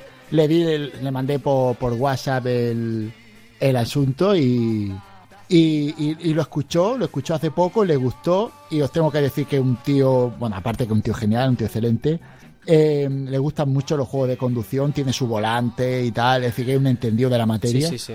que nos tiene que disculpar porque, claro, eh, no sabemos lo mismo que sabe él, ¿no? Nosotros, pues, hay veces que no podemos mm, llegar a valorar como Claro. un experto en cada especialidad, en cada cosa, pero que, que nada, que... que Para eso están en los comentarios. nota. Sí, señor, Exacto, para tomo nota y a la próxima a lo mejor tenemos que hacer alguna consulta. Pues sí. Pues fíjate, Juanjo, que yo a mis amigos les digo que hago un podcast y pasan de mí. O sea, nadie me escucha. Qué decepción, que- ¿no? Qué triste. Pero es que tú no eres un abuelete, ¿sabes? Entonces dices, hombre, un abuelete que hace un podcast, vamos a escuchar eso. No sé, será eso. Payball87 dice, este año votar a los TOTI va a ser muy difícil. Más difícil que cualquier examen al que, que- al que voy a hacer. Hay mucho juego bueno y otros que serán votados eh, por las ganas de probarlos. Bueno, eh, lo estoy leyendo como el culo, pero básicamente lo que he dicho es que hay juegos que no puede votar porque no, no los ha probado todavía. Y hablando de los Kellogg's de Mario, hace poco por donde vivo, en Fuenlabrada, fui a una especie de bar en donde solo hay cereales para tomar. Había de muchos tipos, sabores y colores y la verdad es que los más ricos que probé fueron los que venían importados de Estados Unidos. Seguro que si no llegan a las tiendas nos podremos desquitar en algún bar de estos. Gracias por estos programas y saludos a todos. Pues muchas gracias a ti y Payball, eh, yo estoy muy cerca de Fuenlabrada, de hecho el año pasado estuve viviendo en Fuenlabrada, así que dime dónde está ese bar, que yo no lo conozco, un bar en el que te sirven cereales importados. Yo necesito conocer eso, de verdad. Ponlo por ahí. Y más Qué buena comentarios. pinta, qué buen formato. sí, es original. Atikata72 dice: Pues yo estoy pensando pasarme del PC a la Xbox One X, ojo. Tengo que renovar el PC y los precios. ah, para igualar el rendimiento para videojuegos a la Xbox se me va más de mil euros. No, Y tiene toda la razón, ¿eh? Sí, Pero toda, sí, sí. sí, señor. Lo único que le falta a la Xbox One, y que yo lo haría ya, es sacar drivers para teclado y ratón. En eso, hacen eso y, y poco le faltaría ya para que el usuario de PC diga, pues coño, aquí tengo un PC de gama media por 500 pavos, me, me Sí. compensa. Gama Yo te si le meten sistema operativo en plan tu escritorio y tal, es que lo petan. Eso sería una jugada Si le, maestra. si, le, si le puede instalar Steam a Bueno, por favor. operativo. ya. Os estáis flipando allá. no, Empezasteis muy bien. flipando, ¿no? No, no, no, de flipar nada, Vale, tío. vale, ¿Por qué no? Si Hombre. simplemente le tienes que meter Windows 10 a la consola, no tienes que hacer más. ¿eh? Entonces, ¿qué estás? ¿En una consola o en un ordenador? Bueno, es Pues lo que. que ya, ahora mismo, que es una consola o un ordenador. Te No lo sé, no entra en, este, en esta sección, así que no puedo Ah, hablar. Mío. Ahí está, un sueño húmedo. Srocker dice, faltó la categoría nombre para los seguidores en los TOTI. El nominado favorito sería los Plutos. También la categoría miembro más bolón del batallón. Que rima, a que rima, ¿no? Dice, si queda entre Juanjo y Aitor, combate PvP de Dark Souls hasta morir. Wow. Lo veo. Yo también lo veo, ¿eh? Esto hay me que, gana hay que fijo, grabarlo. me gana fijo. Eh. Las horas de Aitor eh, jugando a lo que sea. eso, Pero las horas, las horas nunca dan la, la experiencia, ¿eh? A veces hay que tener un don. Da igual, da igual. Tú, yo te veo a ti en invocación en rojo y, y desconecto. Tirar del cable, no de la luz. seguro, seguro. Bueno, venga, continuamos. Edurma nos dice de forma muy escueta, Final Fantasy XV ganó en 2016. Puf. Pues sí, amigo, ganó gracias a los oyentes que lo votaron como favorito. Y yo en los votos de los oyentes no me meto. Ellos sabrán lo que hacen porque tienen muy buen criterio. Pipes, Eh, por su parte, dice: Hola, hijos de Pluta. Toma, toma. ¡Qué grande! Me encanta, me encanta, sí, lo quiero, lo quiero. Joder, joder. Como siempre, grandioso programa. No sé por qué le dais tanta importancia a la duración del mismo. Si durara una hora más, no pasaría nada. Ah, bueno. Emitiré mis votos como Dios manda y a ver si hay suerte con el sorteo. Pues ojalá que sí, que tenga suerte. Gracias como siempre por hacernos más a menos esos ratos tediosos en el trabajo. Como último, eh, le lanzo un reto al compañero Juanjo. Le reto a partirnos la cara en algún juego online padre-hijo contra padre e hijo. Felices fiestas a todos y disfrutad de la familia y los videojuegos en exiguas proporciones. Pues antes de esto, que es una propuesta muy chula, ahora Juanjo te doy paso, el tema de la duración, dejad que lo explique porque hay dos motivos fundamentales por lo que yo soy muy pesado que tiene que durar lo que tiene que durar. Primero porque nosotros emitimos también en una radio que se llama Arco FM, así que si sois de la zona de Cantabria nos podéis escuchar por ahí. No os puedo decir la frecuencia. De hecho sería gracioso que ahora mismo nos estuvierais escuchando por ahí. Porque es como que me estoy repitiendo, no sé. Sí, sí, sí. Y luego, sobre todo y más importante, aunque no existiese el tema de la radio, es por darle un ritmo y un empaque al formato. Yo no me gusta nada escuchar otros programas, no voy a echar mierda de ninguno, no os preocupéis, pero en los que empiezan a divagar y un programa le dura tres horas, otro programa le dura una hora, porque no me parece profesional, porque creo que al final muchas veces eh, uno se alarga más de la cuenta o, o- o es redundante. Y yo pienso siempre, cuando estoy hablando, en la persona que está al otro lado. Si le resulta interesante o no. Si al final se está abu- aburriendo de escuchar siempre a los mismos. Así que por eso siempre soy muy pesado y lo seguiré siendo. Lo siento mucho. y ahora, Juanjo, pues eso. ¿Qué te parece la propuesta esta de padre e hijo? Pues me, estoy guay, ¿eh? sintiendo un poco, Tony, ¿eh? en cuanto al bullying, entre las que nos peguemos de hostia el, el Aitor y yo. ¿Pero y por ahora, qué? Pues porque a ti te hicimos bullying con el Sony Forces y ahora me Pero estás esto, haciendo esto no es bullying, esto es que quieren espectáculo. espectáculo, pero vamos a ver, ¿qué esto qué es? Circo, circo y pan. No, hombre, yo quedo con cualquiera, pero cuidado, yo soy un, man- un manco, pero mi hija es una máquina, ¿eh? Miedo Venga, al puff. Ahí, puff. ahí, ahí. Venga. al puff.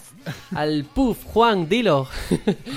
Fichi dice, en consolas no nos queda más remedio que pasar por el aro para jugar online a cualquier juego. Sin embargo, sin romper una lanza a favor de nadie, Microsoft siempre puso sobre la mesa que iba a cobrar por acceder al Xbox Live, mientras que Sony nos lo coló en Play 4 con los juegos gratis, entre comillas, que han ido perdiendo calidad continuamente.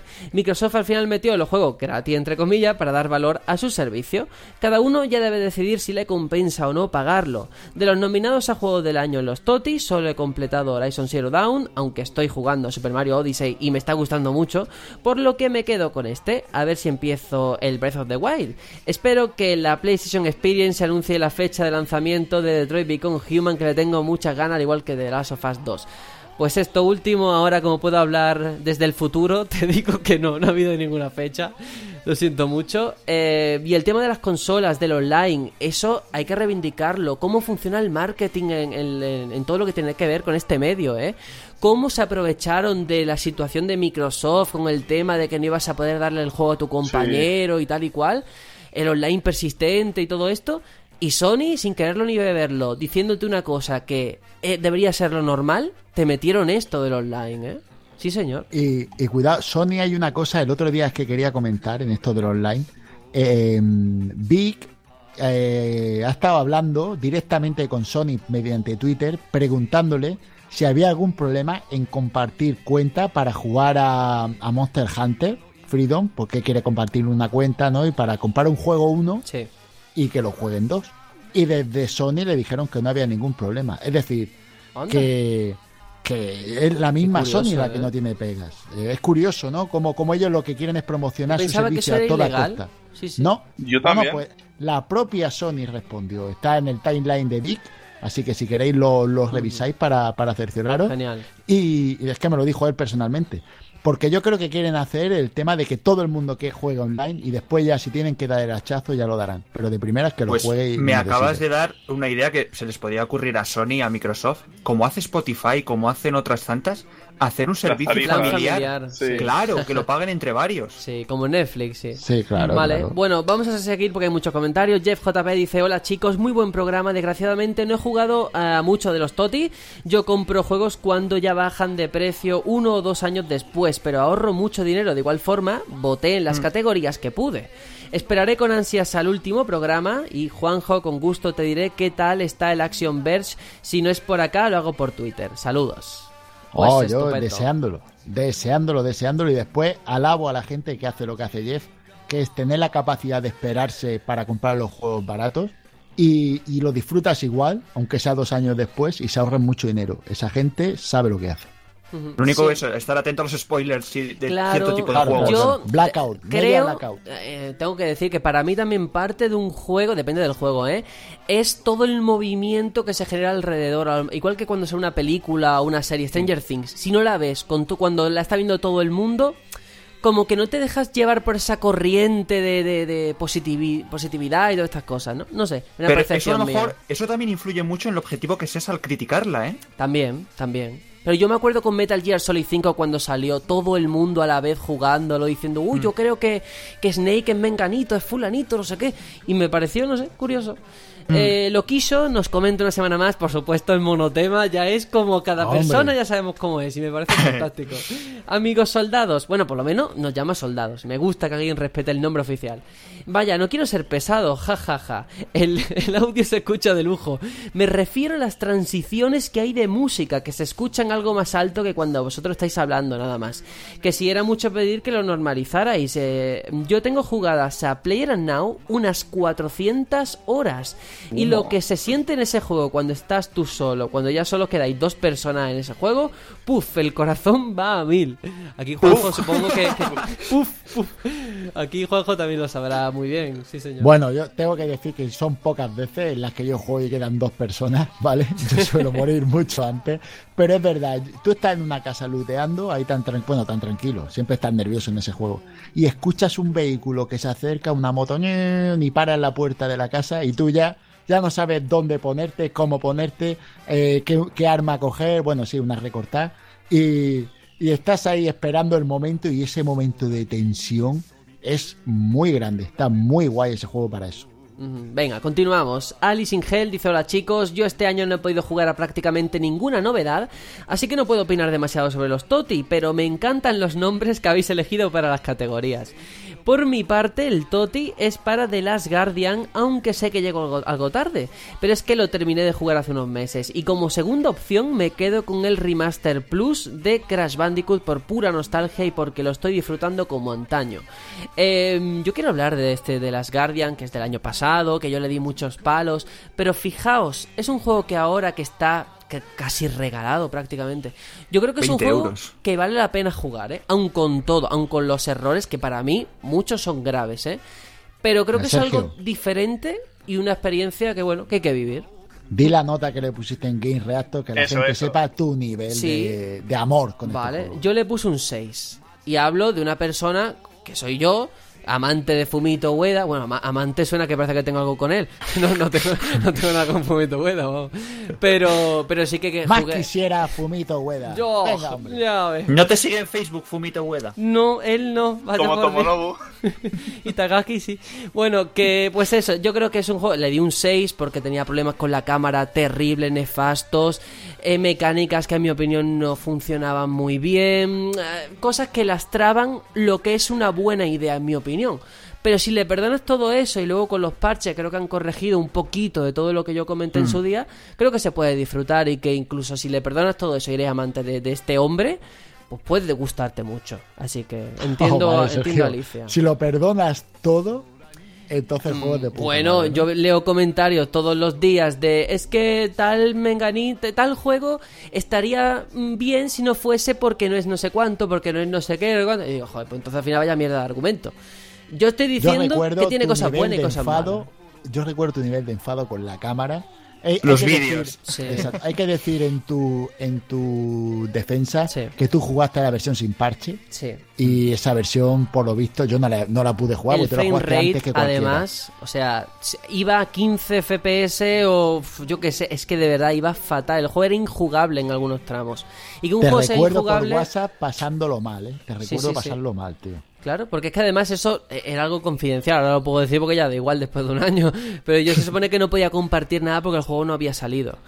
Y fue un poco de decepción, porque yo esperaba mucho. Yo fui a probarlo a las oficinas de Sony y tal, yo estaba muy emocionado y lo que me encontré, pues eso. Pero bueno, está el programa ahí grabado, lo podéis escuchar de la temporada pasada, eh, a ver si Alicia está de acuerdo con las cosas que comento o dice, "Uf, pues la verdad es que no, me parece una obra maestra y ya está, y es así.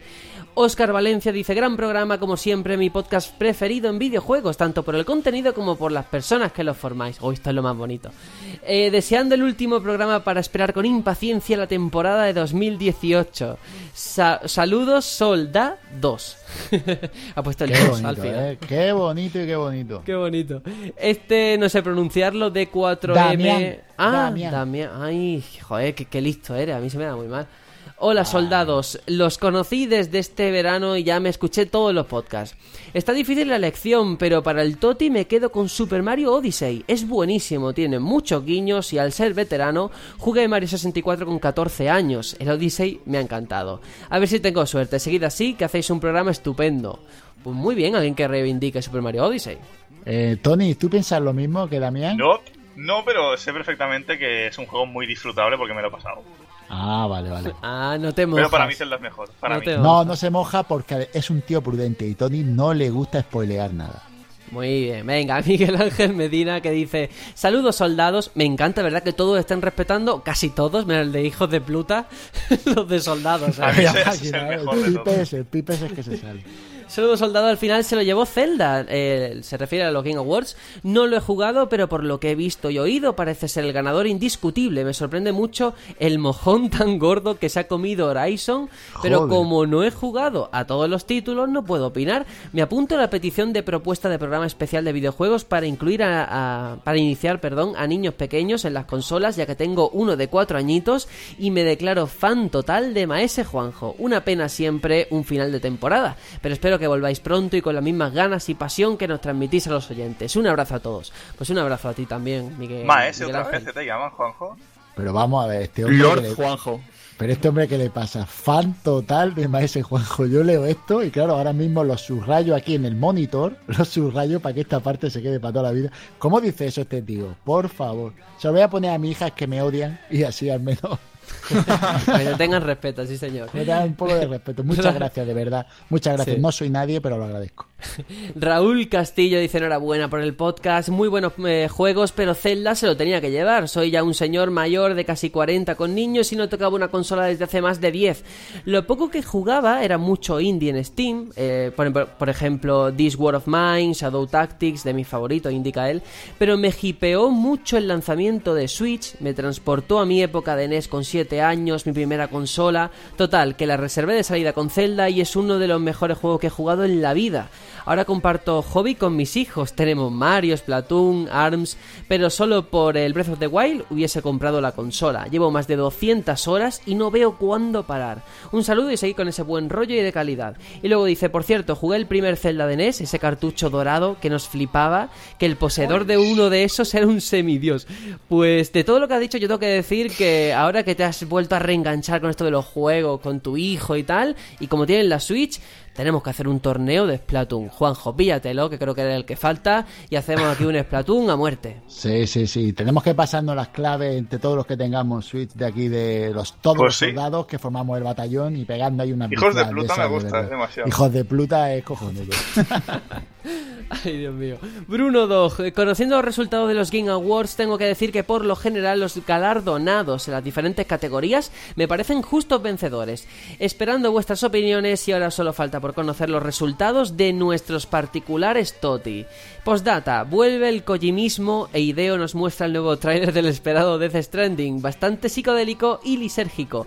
Pero qué buena pinta tiene. ¿Qué os ha parecido? Bueno, pues ya habrás escuchado nuestras impresiones y me encanta eso que dice de Sí. esperando los resultados de nuestros particulares Toti. Porque es que es vuestro, esto es así, votáis vosotros, yo ahí no tengo nada que ver.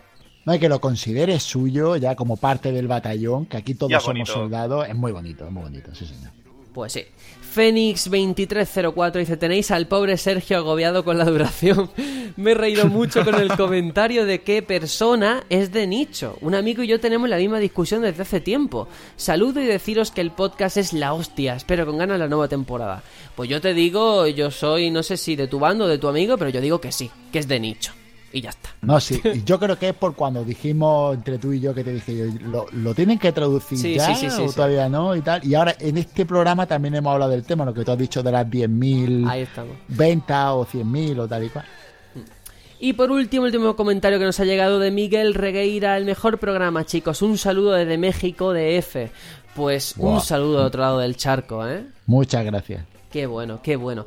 Pues paso rápidamente a leer por última vez en la temporada todos los me gusta, 64 nombres. Voy a ir pasando la lista y a subirle el brillo al portátil porque es que no veo nada. Así que paso a proceder a leer los nombres. De Pit51, Pablo87, Adán Hernández, Algua, Igor Usán, Peter Griffin, Javier Caminero, CR Podcast, Miguel Ángel Medina, Daniel Rendes, Buis, Fox, Eloy Ringeril, Fedeorz, Julián Muñoz, Pacote Cho 41, Uda, Ángel Bravo, Rey Trecemón, Playerín, Schrocker, Dani Sori, Juan Hernández García, Uriel Argueta, Guardado Rápido, Pipes, Iván Cuesta, Ikari, Toneco, Leo Perea 10, Tyler, Salore, Niklas 08, Jeff JP, Jonathan no sé qué porque es su correo, Alice Ingel, Antonio Resina, Oscar Valencia, Pi, Bishop, Lizan00, Richard Hidalgo, Freddy Matrix, Damián, Guillermo Ernesto, Steve Morera, Juan Diego González del Río, eh, Juan Andrés Marín, Raúl Castillo, Luis Mi BJ, Bruno Dog, Fénix 2304, Kubiki, Juan Connor, Miguel Regueira, Elan 8998, Doctor Fati, Eric Pérez, Adai PG, Zarzo, RSC, José PR y Jesús del Casar Suárez. Muchas gracias, un besazo a todos y de verdad qué maravilla que estáis ahí y por favor, esto ya es para vosotros, votad en los Toti porque estamos que lo tiramos. Vamos, estamos sorteando un juego que sale de nuestro bolsillo para el ganador. Así que votad. y ya Oye, está. o- os digo una cosa, eh, yo creo que cada semana teníamos que mm, destacar un, uno de los nick de nuestro de nuestros soldados. Sí, de los- señor, ¿eh? Hay algunos, tío, porque a mí el de Juan Connor, que es como John Connor, pero en español, es que me encanta, tío, me priva. Y uno que Es se llama de verdad Julián Muñoz, eso ya es. Sí, Sí, sí, de verdad, Julián. Muñoz es ya un ya habitual. nuestro, un máquina. Sí. ya. A mí me gusta uno que es sí. Pacote. Pacote Pacote, 841. sí, señor. Sí. A mí yo siempre le he dicho uno que se llama Guardado Rápido, creo que es. Sí. Sí, Me encanta, me encanta ese nick. el número pi, que, que lo que es, es- es el símbolo del número pi, es cojonudo, tío. Es que, me, que hay El mucho problema de decir esto es que ahora le estamos dando tiempo hasta la próxima temporada de inventarse nombres muy chungos para que lo leamos. Bueno, hacedlo, por favor. Porque Eso yo el, de- el oír ringeril estuvo Sergio dos o tres podcasts que lo pasaba. Pero puta, ya, ya me sale de, de, de seguido, Ya, ¿eh? De corrido, sí, seguido. sí. Sí, sí, sí. Hombre, yo para Ojo, mí y ya el que se llama, hola, que se llama Alice Ingenio, me parece un nombre súper chulo. Sí, Alicia. súper guay. Sí, señor. Alicia. Ma- mamá su que pequeño Leo. Con su pequeño Leo que, ha- que ya ha escuchado nuestro podcast. Qué alegría. Pues nada, vamos con la despedida ya, así que sí. Hasta el año que viene. Ay, qué, qué cuñado suena esto.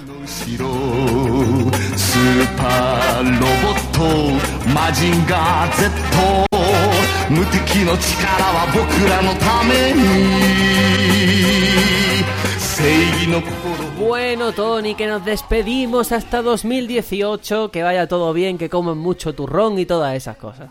No me digas que eres el típico que dice hasta año que viene. No, yo porque no. eso les ¿eh? tengo un poco de rabia. No, No, no, no. pues mira, muy bien, muy bien. A ver si en Navidad le juego al Final 15 o alguna cosita y lo traigo después de, de fiestas por aquí. Hay que ver cómo, cómo me camelas, ¿eh? Que no, ¿Cómo pero que es dices verdad, eso para, para comerme la oreja? Porque es que es que lo sé. No, me dice Final Fantasy mío, XV. para comérmela. vale. Bueno, pues a ver si es verdad y lo juegas, que por, por 20 euros desde luego merece la pena. No sé si 70, ya ahí no voy a entrar, pero 20 desde luego que sí. ¿Y 300? Ah, Buena pregunta, ahí me has pillado. Aitor, igual nos despedimos hasta que Dios quiera.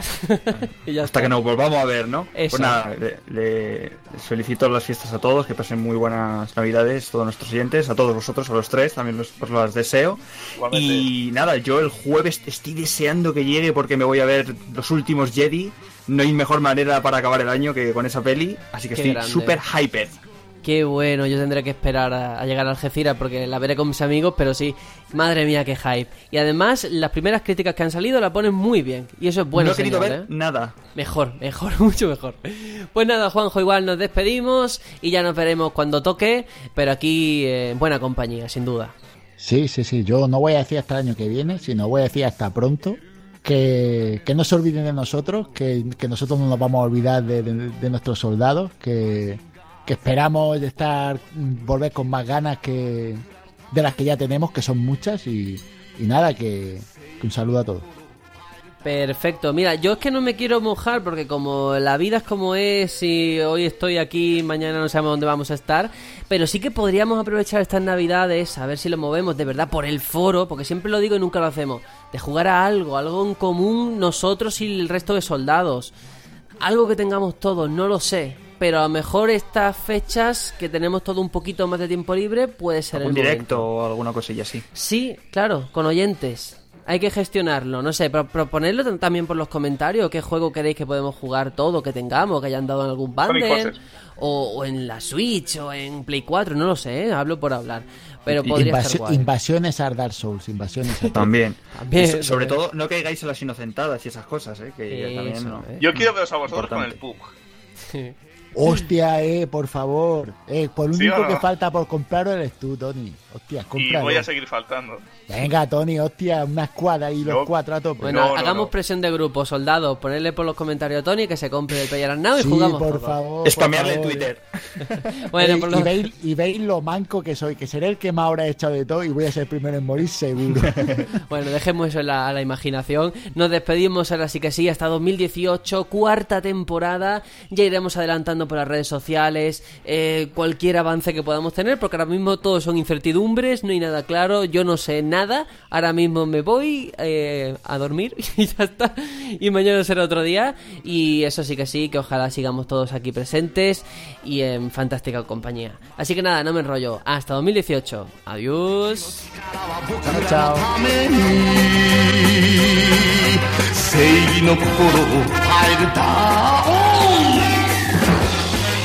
飛ばせ鉄拳ロケットパンチ。今だ出すんだ。プレストファイヤー。